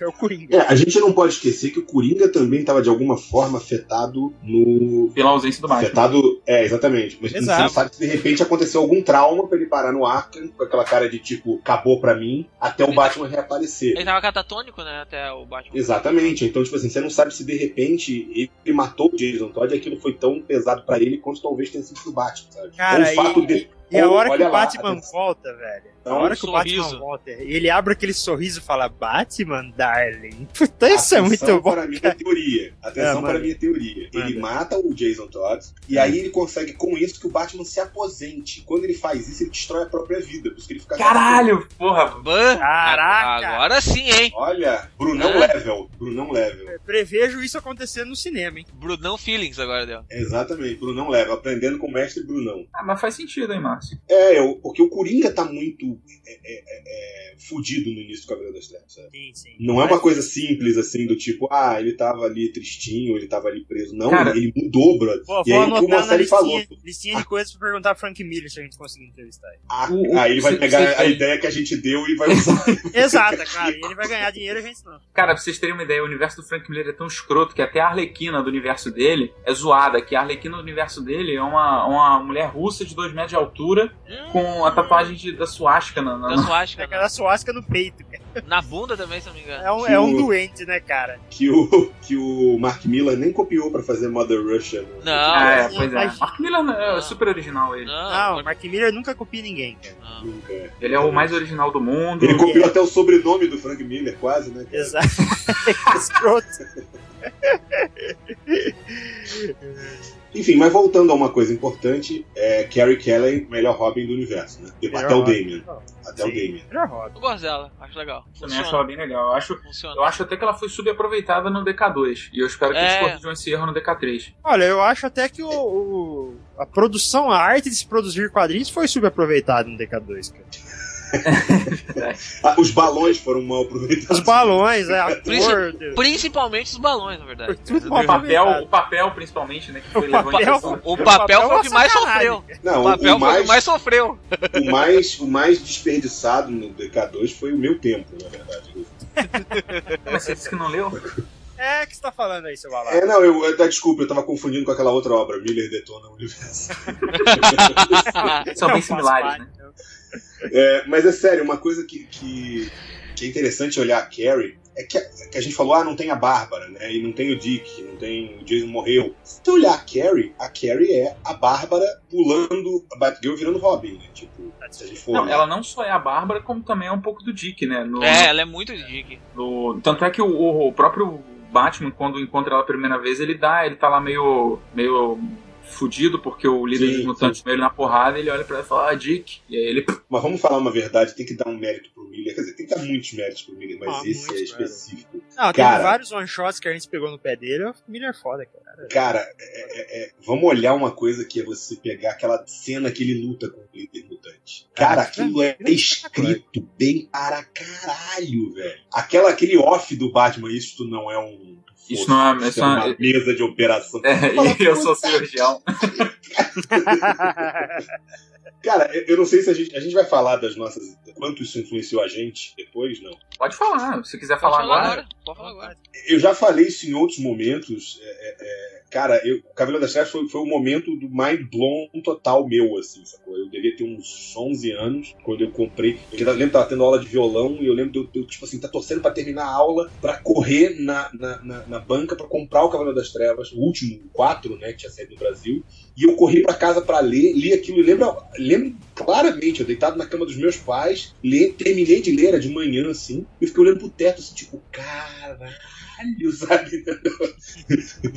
e, e- metaforicamente miolos espalhados pelo quarto, assim, sacou? Você leu com último 11 capítulo anos, Marcos? Com 11 anos. Nossa, eu li com 19 já, cara. E engraçado é que eu lembro do, do- do número 1 do Cavaleiro das Trevas, que é tipo Pode assim, crer. um sábado de manhã, whatever. Não, aquilo não me impressionou em nada. Um, um primeiro whatever, assim, um sábado de manhã. E meu irmão tinha saído com meu pai pra comprar pão, um bagulho assim, eles precisavam de troco. E, ah, eu comprei um gibi pro seu irmão. Meu irmão foi lá e escolheu o gibi do Batman. Foi pra casa da Cavaleiro das Trevas 1, da Abril. E eu peguei aquilo, folhei, e, e eu lembro que a minha primeira impressão foi assim, nossa, que arte feia. Caralho, que história chata. E aí joguei, tipo, pro lado, assim, sacou? Isso já Olha tinha aí. 11 anos, sacou? Eu fui ler isso, tipo, sei lá, dois meses depois. Mas a minha impressão, a primeira impressão foi descartar isso. Aí tem aquela hora que você pega, ah, vou pegar o gibi que eu tô sem nada pra ler, vou pegar aquele ali que eu não li ainda. Vou, vou- vou dar uma cagada agora e. Vou dar uma cagada. E aí, cara, li aquilo e, porra, quando eu li o primeiro, eu falei, caralho, velho, o que, que aconteceu?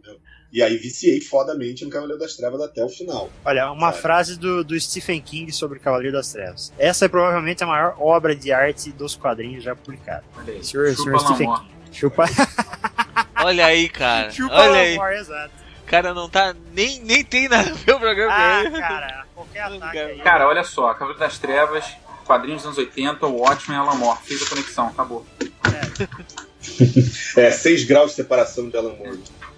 É isso aí. Agora, uma coisa que a gente tem que falar antes de ir pro, pro outro bloco é o ponto polêmico, que eu não sei se é, é que lado que vocês vão ficar, mas é a- o final da revista do Batman contra o Superman. Em que sentido? Não entendi onde, onde existe polêmica. A polêmica é que tem, muito, tem muita gente que acha que a luta. que, tipo assim, por conta dessa luta, milhares de outras lutas também acabaram acontecendo, né? Foi o mesmo sim. efeito cascata do, do, do Batman psicótico e de outras coisas. Ele é o precursor do filme que a gente já vai assistir ano que vem, né, cara? Exatamente. Em muitos sentidos, né? Sim. E até o design e a caracterização parece que veio daí. É, o próprio tom soturno né, do filme vai vir de, de- Ah, disso. Da armadura, a armadura do, do DK tá lá, cara. Eu não Sim, tenho isso não é nem especulação. O Zack Snyder chegou a ter reuniões com o Frank Miller enquanto É. estava preparando. Meu Deus do Não, céu. e na minha opinião, Isso- isso não, não, na minha opinião, corretamente. Não que, que o Zack Snyder vai fazer corretamente, mas teria sim que sentar com o original. Ah, não, ele não vai fazer corretamente, isso a gente já sabe. É bom. Expectativa aí tem que ser zero mesmo, que é pra ficar de boa. Né? Eu não tô, cara. Vocês têm um coração muito negro, brother. Eu sou, eu sou muito otimista. Eu, eu, eu Não, tô esperando cara, eu tô de filme, boa. cara. Eu Eu tô empolgadaço, cara. cara, eu tenho que fazer meu papel aqui no podcast, que é O meu, problema, o meu problema com os filmes da DC ele é depois de eu ver o filme. Tipo, eu, não- eu tenho minhas críticas ao Man of Steel, apesar de eu achar um bom filme, mas tenho várias críticas é, é, conceituais ao filme. Mas, pô, eu, tô- eu tava na pilha pra ver Man of Steel, tô numa puta pilha pra ver Batman vs Ô, cara, eu, eu tenho minhas dúvidas sobre o Man of Steel e eu assisti o filme quase 10 vezes, cara. É, enfim. Eu não sou, eu não E- sou eu padrão mais na pra pilha nada. pra, Eu tô mais na pilha ainda pra ver o, o, o, o outro lá, o Esquadrão Suicida. Mais ainda, né? Sim, sim, com certeza, cara. Porra, eu quero ver o Ben Affleck de Batman, cara. Eu quero ver o Coringa dizendo que vai comer a tia do pato. Aquele ali é bem capaz mesmo. Ah, Esse esse come é. mesmo, cara. Esse é. Duvido Capaz- não, hein? Esse é capaz de comer todo mundo. Esse come o Alfred junto, cara. É. Ele é o Rafinha Baixo. Olha. Olha que vai. Eu olha o a processo. e o Alfred junto. Olha. Olha o processo. Processo em nome de Márcio Fiorito, hein? Não, não, não, por favor, eu sou aqui um membro do Terra Zero, sabe? Não. Caraca. Não, mas é, é pessoa física. Agora é pessoa Esse nome física. de Márcio Fiorito. Ele pediu demissão no começo, então pode Olha que filha da puta! Por favor, não me processem, eu sou apenas um cômicozinho.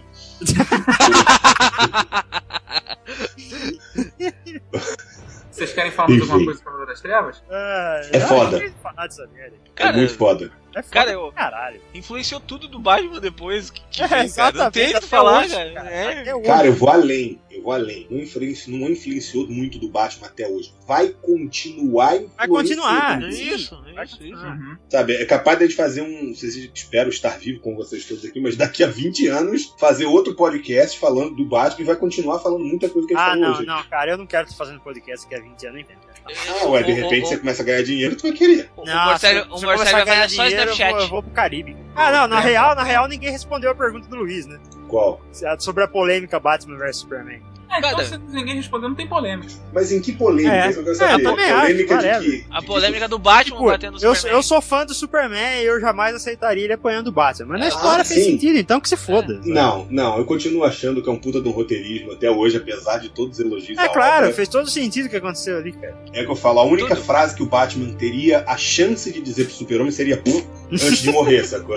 É, Desculpa, cara, os fãs, eu, eu me amarro no Batman, mas desculpa, cara, não tem como você discutir essa questão.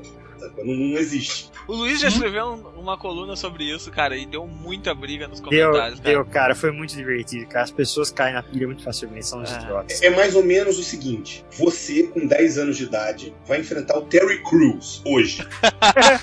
Pronto.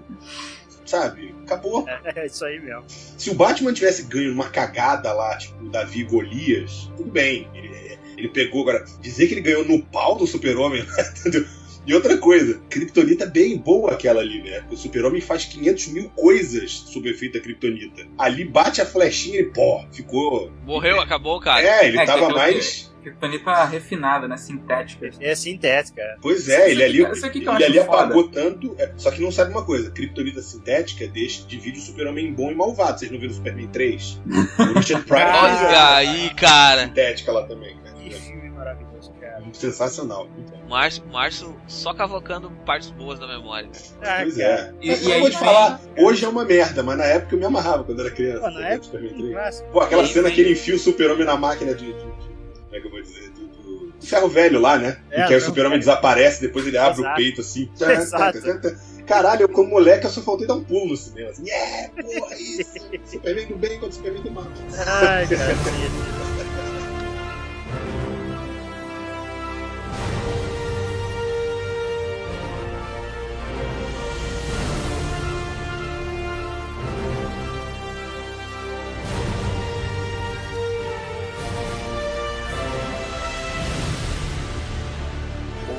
uma coisa que já inclusive leva a gente pro próximo bloco, que eu acho escroto pra caralho, é que ele fala no Cavaleiro das Trevas que levou anos para sintetizar aquela porra daquela kryptonita, gastou uma fortuna, e aí no início, do na primeira edição do Cavaleiro das Trevas 2, ele aparece com duas luvas de kryptonita do tamanho do, sei lá, cobrindo o braço inteiro, ele falando pro Superman, cair fora da minha caverna. Porra, cara. Ah, mas é que isso é igual o telefone celular. O primeiro é caro, velho. Logo depois populariza. Assim.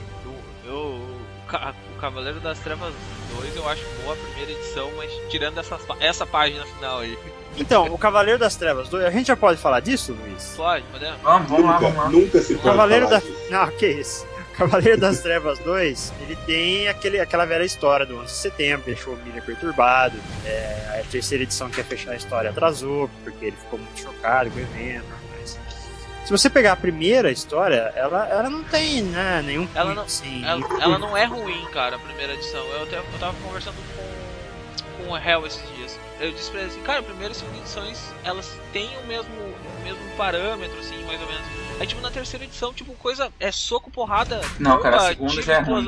É, a a- segunda já, já a- escorrega. A, assim, a é. segunda da metade, da metade em diante, assim, quando eu- A primeira, acho, a primeira ele tenta desenvolver ali uma trama de manipulação política que está até atrelada ao Luthor, o, o chefão lá, né, manipulando todos os segmentos do governo e tal, pra fazer com que o Superman fizesse o que ele quisesse. Que aí entra naquilo justamente que pra mim é o demérito da revista, porque ele estraga muita coisa que foi estabelecido no Cavaleiro das Trevas 1. Fora que eu acho o seguinte, o Cavaleiro das Trevas ele cria muita coisa nova. Cara, quando você joga tudo nas costas do Luthor, cara, não tem clichê na DC Comics maior do que o Luthor estava manipulando tudo, sacou?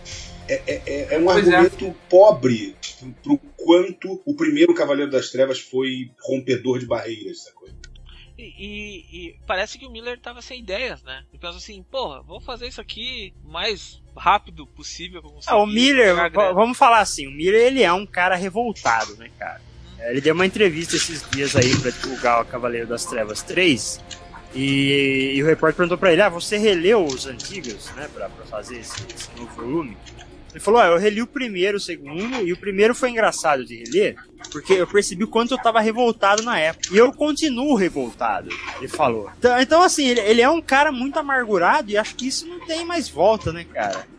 É, eu acho que ele só canalizou o tipo de revolta dele em cada obra, assim. Provavelmente quando ele fez o Cavaleiro das Trevas 2, talvez ele estivesse realmente revoltado com o corporativismo e tudo mais e quis botar tudo na costa do Luthor, que é o mega empresário da DC, né? É, pode ser, pode ser. Que também foi um paradigma criado pelo John Byrne, né? Mas uma solução preguiçosa, né?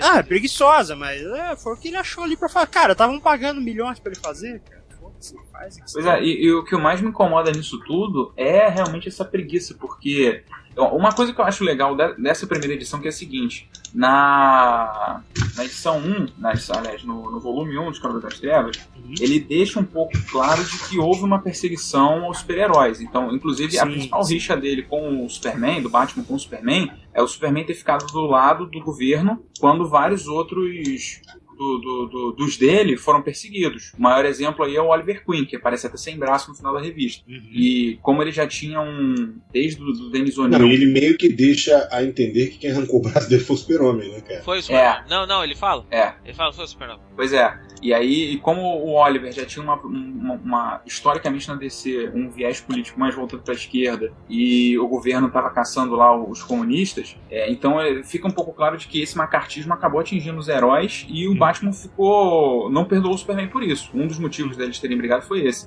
E eles voltam um pouco com isso na primeira edição do Cavaleiro das Trevas 2, que você vê lá o, o, o Electron, o Ray Palmer, meio que exilado na, na- na placa de Petri dele. Você vê o, o Flash preso numa estação é, de energia elétrica para gerar energia para uma cidade. Uhum. É, você vê o Batman arquitetando um plano para juntar todos os, os super-humanos que tinham antes para destruir os planos do Luthor, porque ele já sabia que era o Luthor que estava por trás disso. Então tem umas conexões que fazem sentido com o Cavaleiro das Trevas 1, mas eu acho que especificamente essa do Superman foi assim.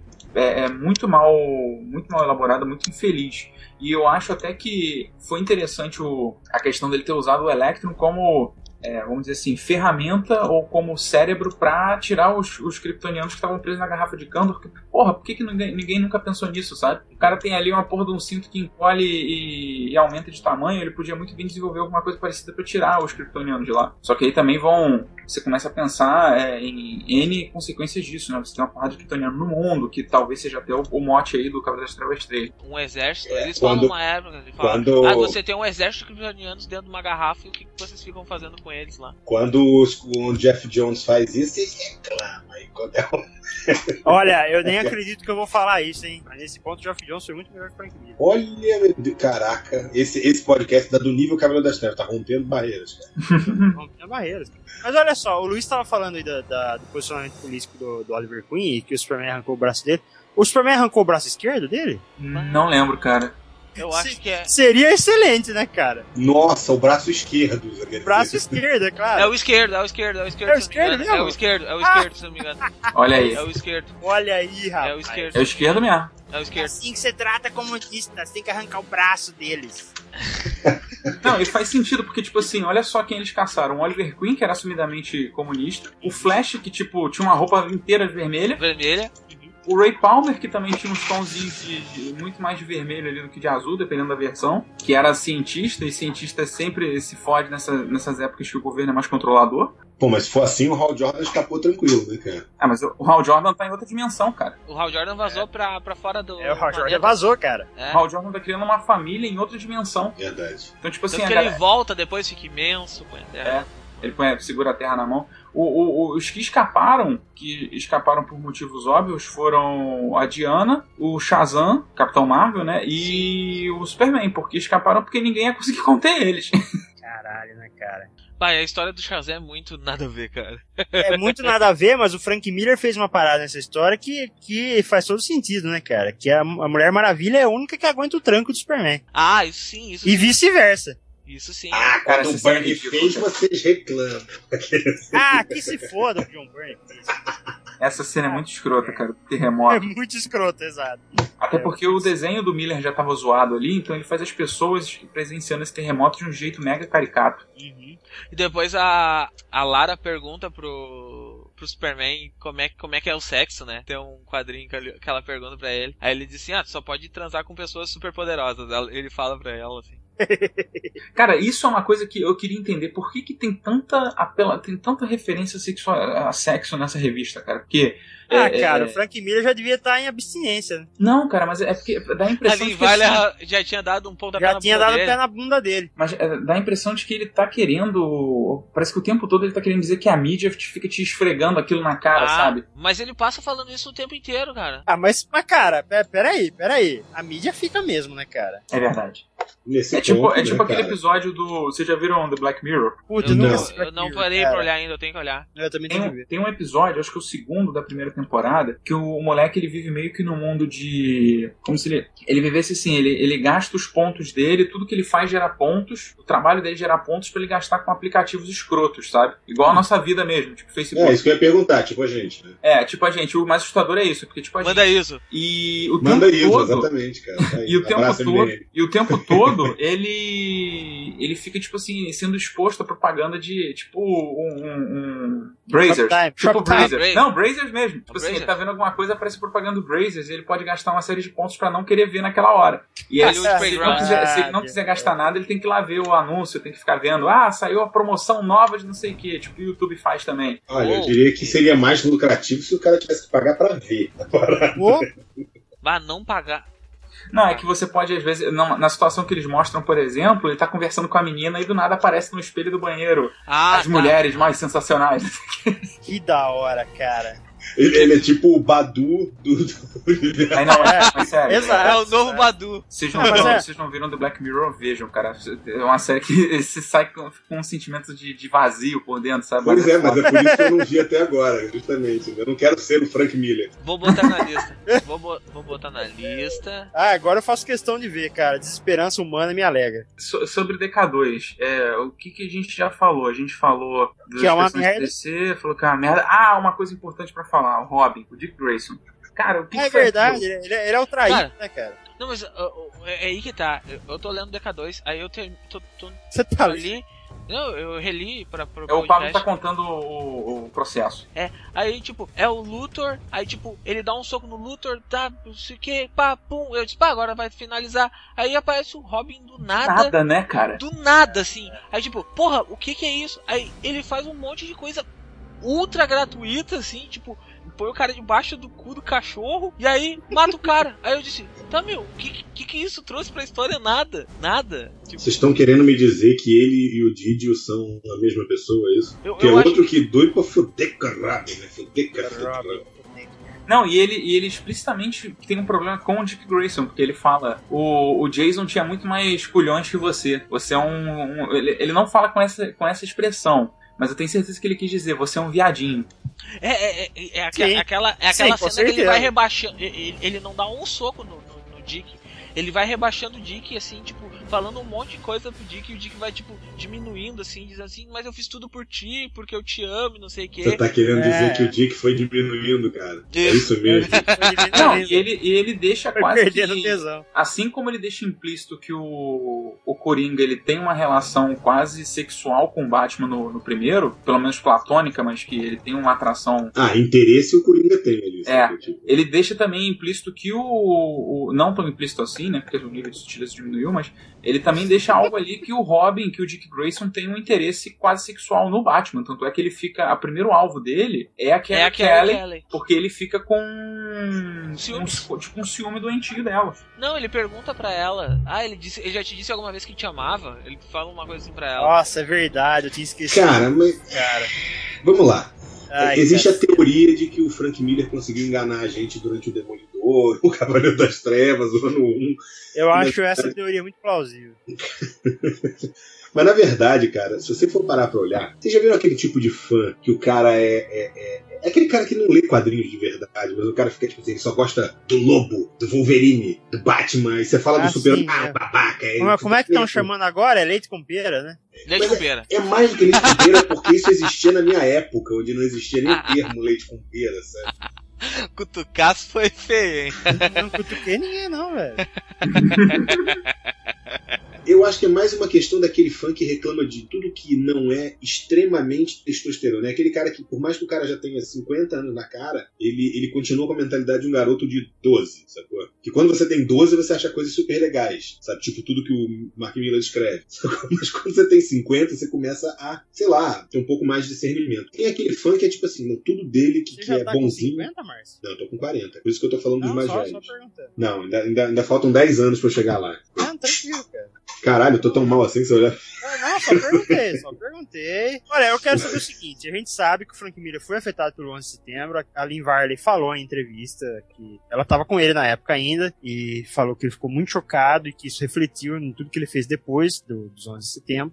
É, o que vocês acham que mudou na última edição do Cavaleiro das Trevas 2 em relação ao evento? O que, que aconteceu no 11 de setembro que refletiu na, na- no fechamento dessa minissérie? Ah, pergunta tensa, cara. Eu honestamente teria que reler o Cavaleiro das Trevas 2. Não até sei, eu não do muito Robin, talvez, pode, pode ter alguma relação com. Será que ele estava É. dizendo que o Robin era apaixonado pelo Batman porque o, o Oriente é apaixonado pelo Ocidente e quer nos matar porque tem alguma inveja bizonha? tempo, Né, porque queria ter Cara, McDonald's. sinceramente, eu, eu acho que ele ficou perdido no final e ele não sabia o que colocar ali e colocou qualquer merda. É, eu De também verdade. acho. É, não, Verdade. é, é, Você sabe por quê? Porque ele usa, ele usa no início da revista um splash page que é pra fazer realmente referência à, à queda das duas torres, que é o, o Superman e a Lara olhando pro um cenário. Sim, sim, claro. Aham. E tipo assim, a, a- ele dá cabo do Luthor e. Ele cabo do Luthor, não. Ele fica apanhando o Luthor a, a última edição inteira e todo mundo. E a Carrie Kelly fazendo todo o plano dele, né? Sim, É, mas a- apanhar faz parte desse, da, da É, É, faz parte do plano dele, claro. Fazer o plano. E, eu, e assim, cara, eu acho que faltou. Ele não sabia o que mais botar no final. Eu acho que ele ficou realmente tão atordoado que ele falou: ah, vou botar qualquer merda aqui que se foda. Que aquele final dele é tipo assim, pro ouvinte que não leu ainda, o final é exatamente o seguinte: aparece o Dick Grayson, é, que não pode ser morto porque ele fez um tratamento genético que ele sempre se reconstitui. Tipo, Então, será que o Dick Grayson é a bomba? Aquela, aquele elemento que aparece do nada e pega todo mundo de surpresa e muda tudo? Não sei, cara, porque eu acho que o Dick apareceu no final, na, na segunda edição ainda. Não, o Dick aparece na terceira. Eu acho que é só na última, hein, Luiz? Só Peraí. na última. Peraí, vocês me permitem um, um cheque aqui. Opa, po- pode fazer de um milhão pra minha conta. Peraí, é? É nominal que você quer? É nominal, assim. Peraí. Pode pôr no nome de, de Grant Morrison.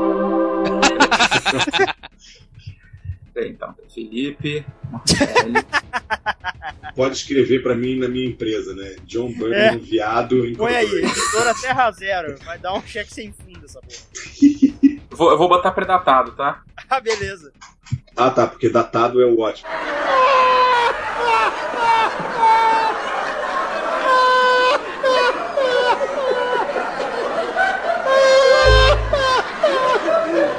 Seis, não, 6 de dezembro de 3.034. Pronto. Isso, beleza, perfeito. É bom que com juros você vai conseguir ganhar uma graninha. Boa.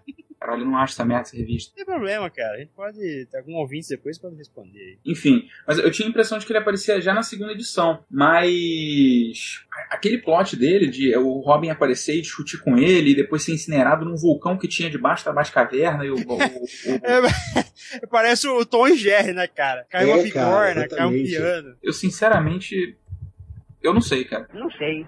Porque a, a, a, a revista ela foi conduzida de um jeito tão nas coxas que, pra mim, não, não parece pouco plausível de que ele ficou assim: caralho, eu tenho que escrever alguma coisa pra fechar essa merda, vou botar qualquer coisa aqui que se foda. É tão estranho que, tipo, finaliza, tipo, finaliza com o plot de Kandor, que tu pensa assim, porra, isso, isso é interessante, aí tu acha que vai finalizar com isso, e aí ele, ele vai, muda tudo e vai pro Robin, pro Coringa Robin lá, louco, doido, Vocês não acham que o Master Race já tem informações suficientes do Master Race pra ele saber o que vai rolar? É, parece que é isso mesmo que a gente especulou, cara. Vai ser o. A guerra do exército do Superman botando pra fuder. O Frank Miller falou isso na entrevista dele do, no Le Monde. É.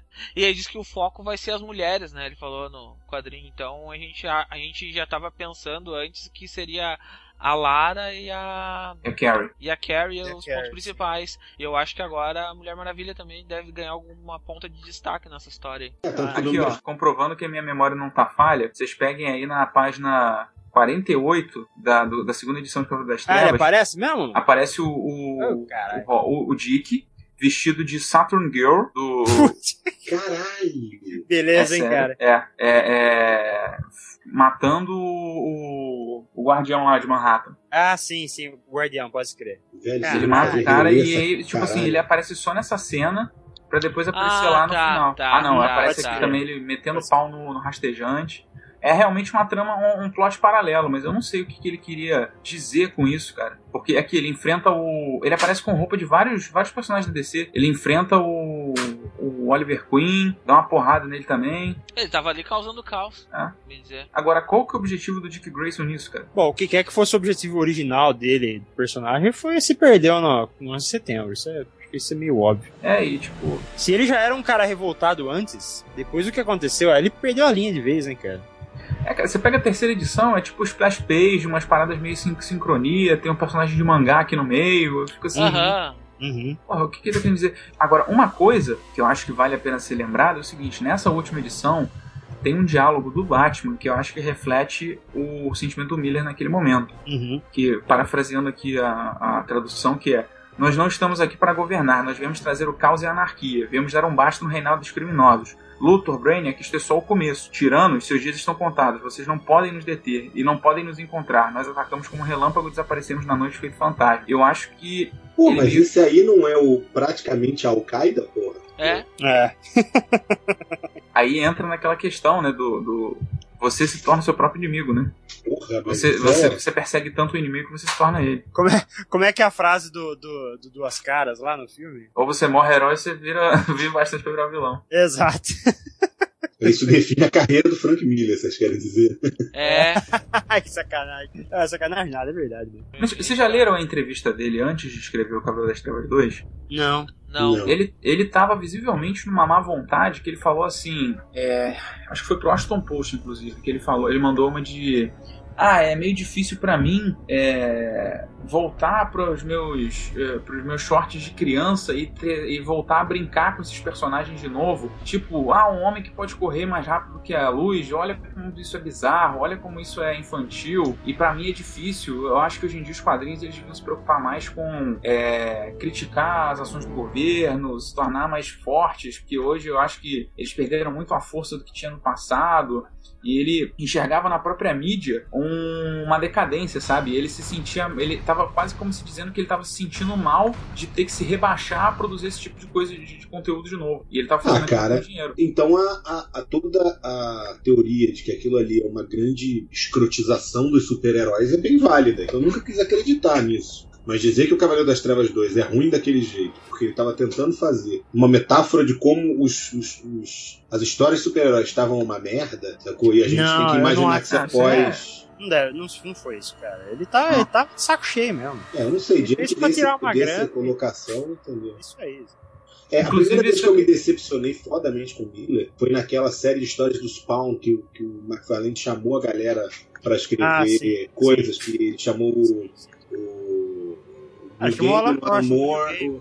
É, Chamou o David Sim, cara. Ele chamou Isso, Sim. do, do Cerber, Cerberus, né? Cerberus. E, e, na verdade, assim, quando eu vi a história do Miller, eu falei: que, que, que aconteceu? Que merda foi essa aqui? Olha, as histórias do Spawn em geral não são boas. Sim, é, é, é pra você ver como Miller me chamou a atenção, Uma entendeu? pisada de bola inacreditável, cara. Eu li no começo do ano, ou no ano passado, não lembro, as- essas primeiras edições de Spawn. E, e quando chegou do Frank Miller, eu falei, cara, o que aconteceu, velho? Ó, um Pois pouco é. antes, um pouco antes de, de Cavaleiro das Trevas 2, ele fez Hell and Back, que é uma graphic novel do, que passa no Sin City, né? Ah, sim, sim. Sim, pode escrever, pode escrever. Não sei se tem mais alguma coisa, agora não vou lembrar, não vou achar. cara. Não, bem, mas é- ele tava naquele universo mais no ar dele. Uhum. Autorais. Ele nunca saiu do universo no ar, né? O demônio Não, é. dele começa aí e o Batman continua. E tá, né? tá aí até hoje. né? É, exatamente.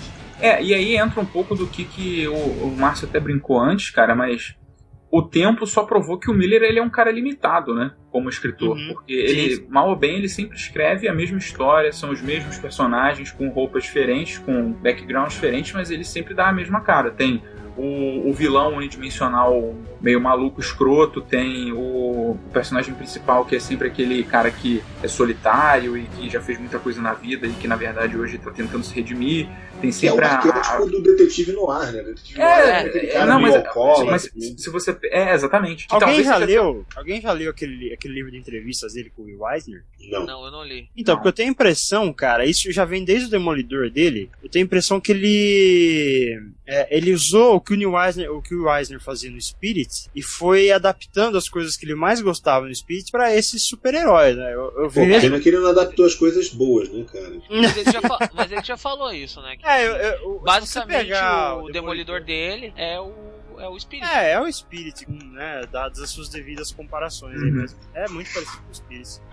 E, e ele é muito fã do gênero noir também, né, cara? Ah, Ele claro, sempre- é, óbvio. Ele sempre se disse muito fã do gênero Sim, sim, noir. isso aí é natural. O trabalho dele tem isso. Então, eu acho que é, é, o que acontece é que ele não conseguiu se reinventar durante esse tempo. É, é aquele cara que, que conseguiu, fez 10 trabalhos excelentes, daqui a um pouco ele não conseguia mais sair dessa, dessa limitação dele. É, não tem, lado. eu acho que não tem problema nenhum. É, do meu ponto de vista, não tem problema nenhum. Ele, ele usar essa limitação em favor da crítica que ele quer fazer no momento. Agora, em se tratando de, se tratando de Frank Miller, é, muitas vezes as críticas que ele faz, é, o que eu posso dizer, elas é, como, como é que fala? Elas, elas batem de frente umas com as outras, assim, não é? Elas são conflitantes, né? né? Conflitantes, exatamente. Elas, elas são conflitantes e o, o roteiro tem ajudado cada vez menos. É Esse que é o maior problema do que ele vem fazendo nos últimos eh, acho que 15 anos, talvez. O roteiro tem ajudado cada vez menos porque as histórias estão ficando cada vez mais malucas, esses personagens com motivações que não fazem sentido e histórias que não têm conclusões satisfatórias e tal.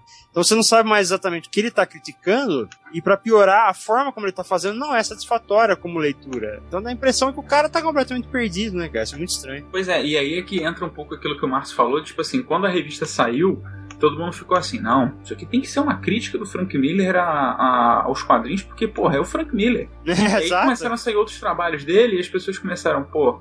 É tipo o Stallone quando fez o Rock 1, sabe? Que todo mundo ficou assim, pô, esse cara interpreta um cara retardado muito bem. Aí depois eles foram filmes. É, depois É, viram que era eu- assim mesmo. É, eu, já ouvi essa crítica várias É, vezes. Pois É é. aí. Aí, assim, é engraçado que na própria revista, na, no Cavaleiro das Trevas 2, você vê alguns, algumas centelhas realmente de argumentos, de, de críticas à sociedade, enfim.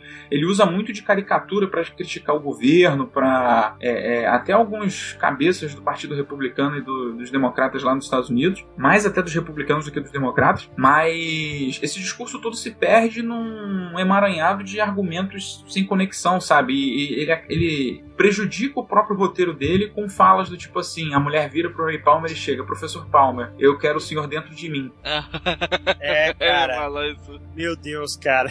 Ele é muito louco mesmo. Tipo, uma parada do nada, uma menina vestida de Batgirl fala: Você procura prazer? Eu falo, porra, cara, porque o Robin chegando e, e- e beijando a menina, falando: Ah, você tem 16 aninhos, eu vou te mostrar o que, que é bom, não sei o que, eu vou te esfolar viva. Porra, cara, é desnecessário demais. Não tem necessidade de você construir isso. Ele perdeu a sutileza.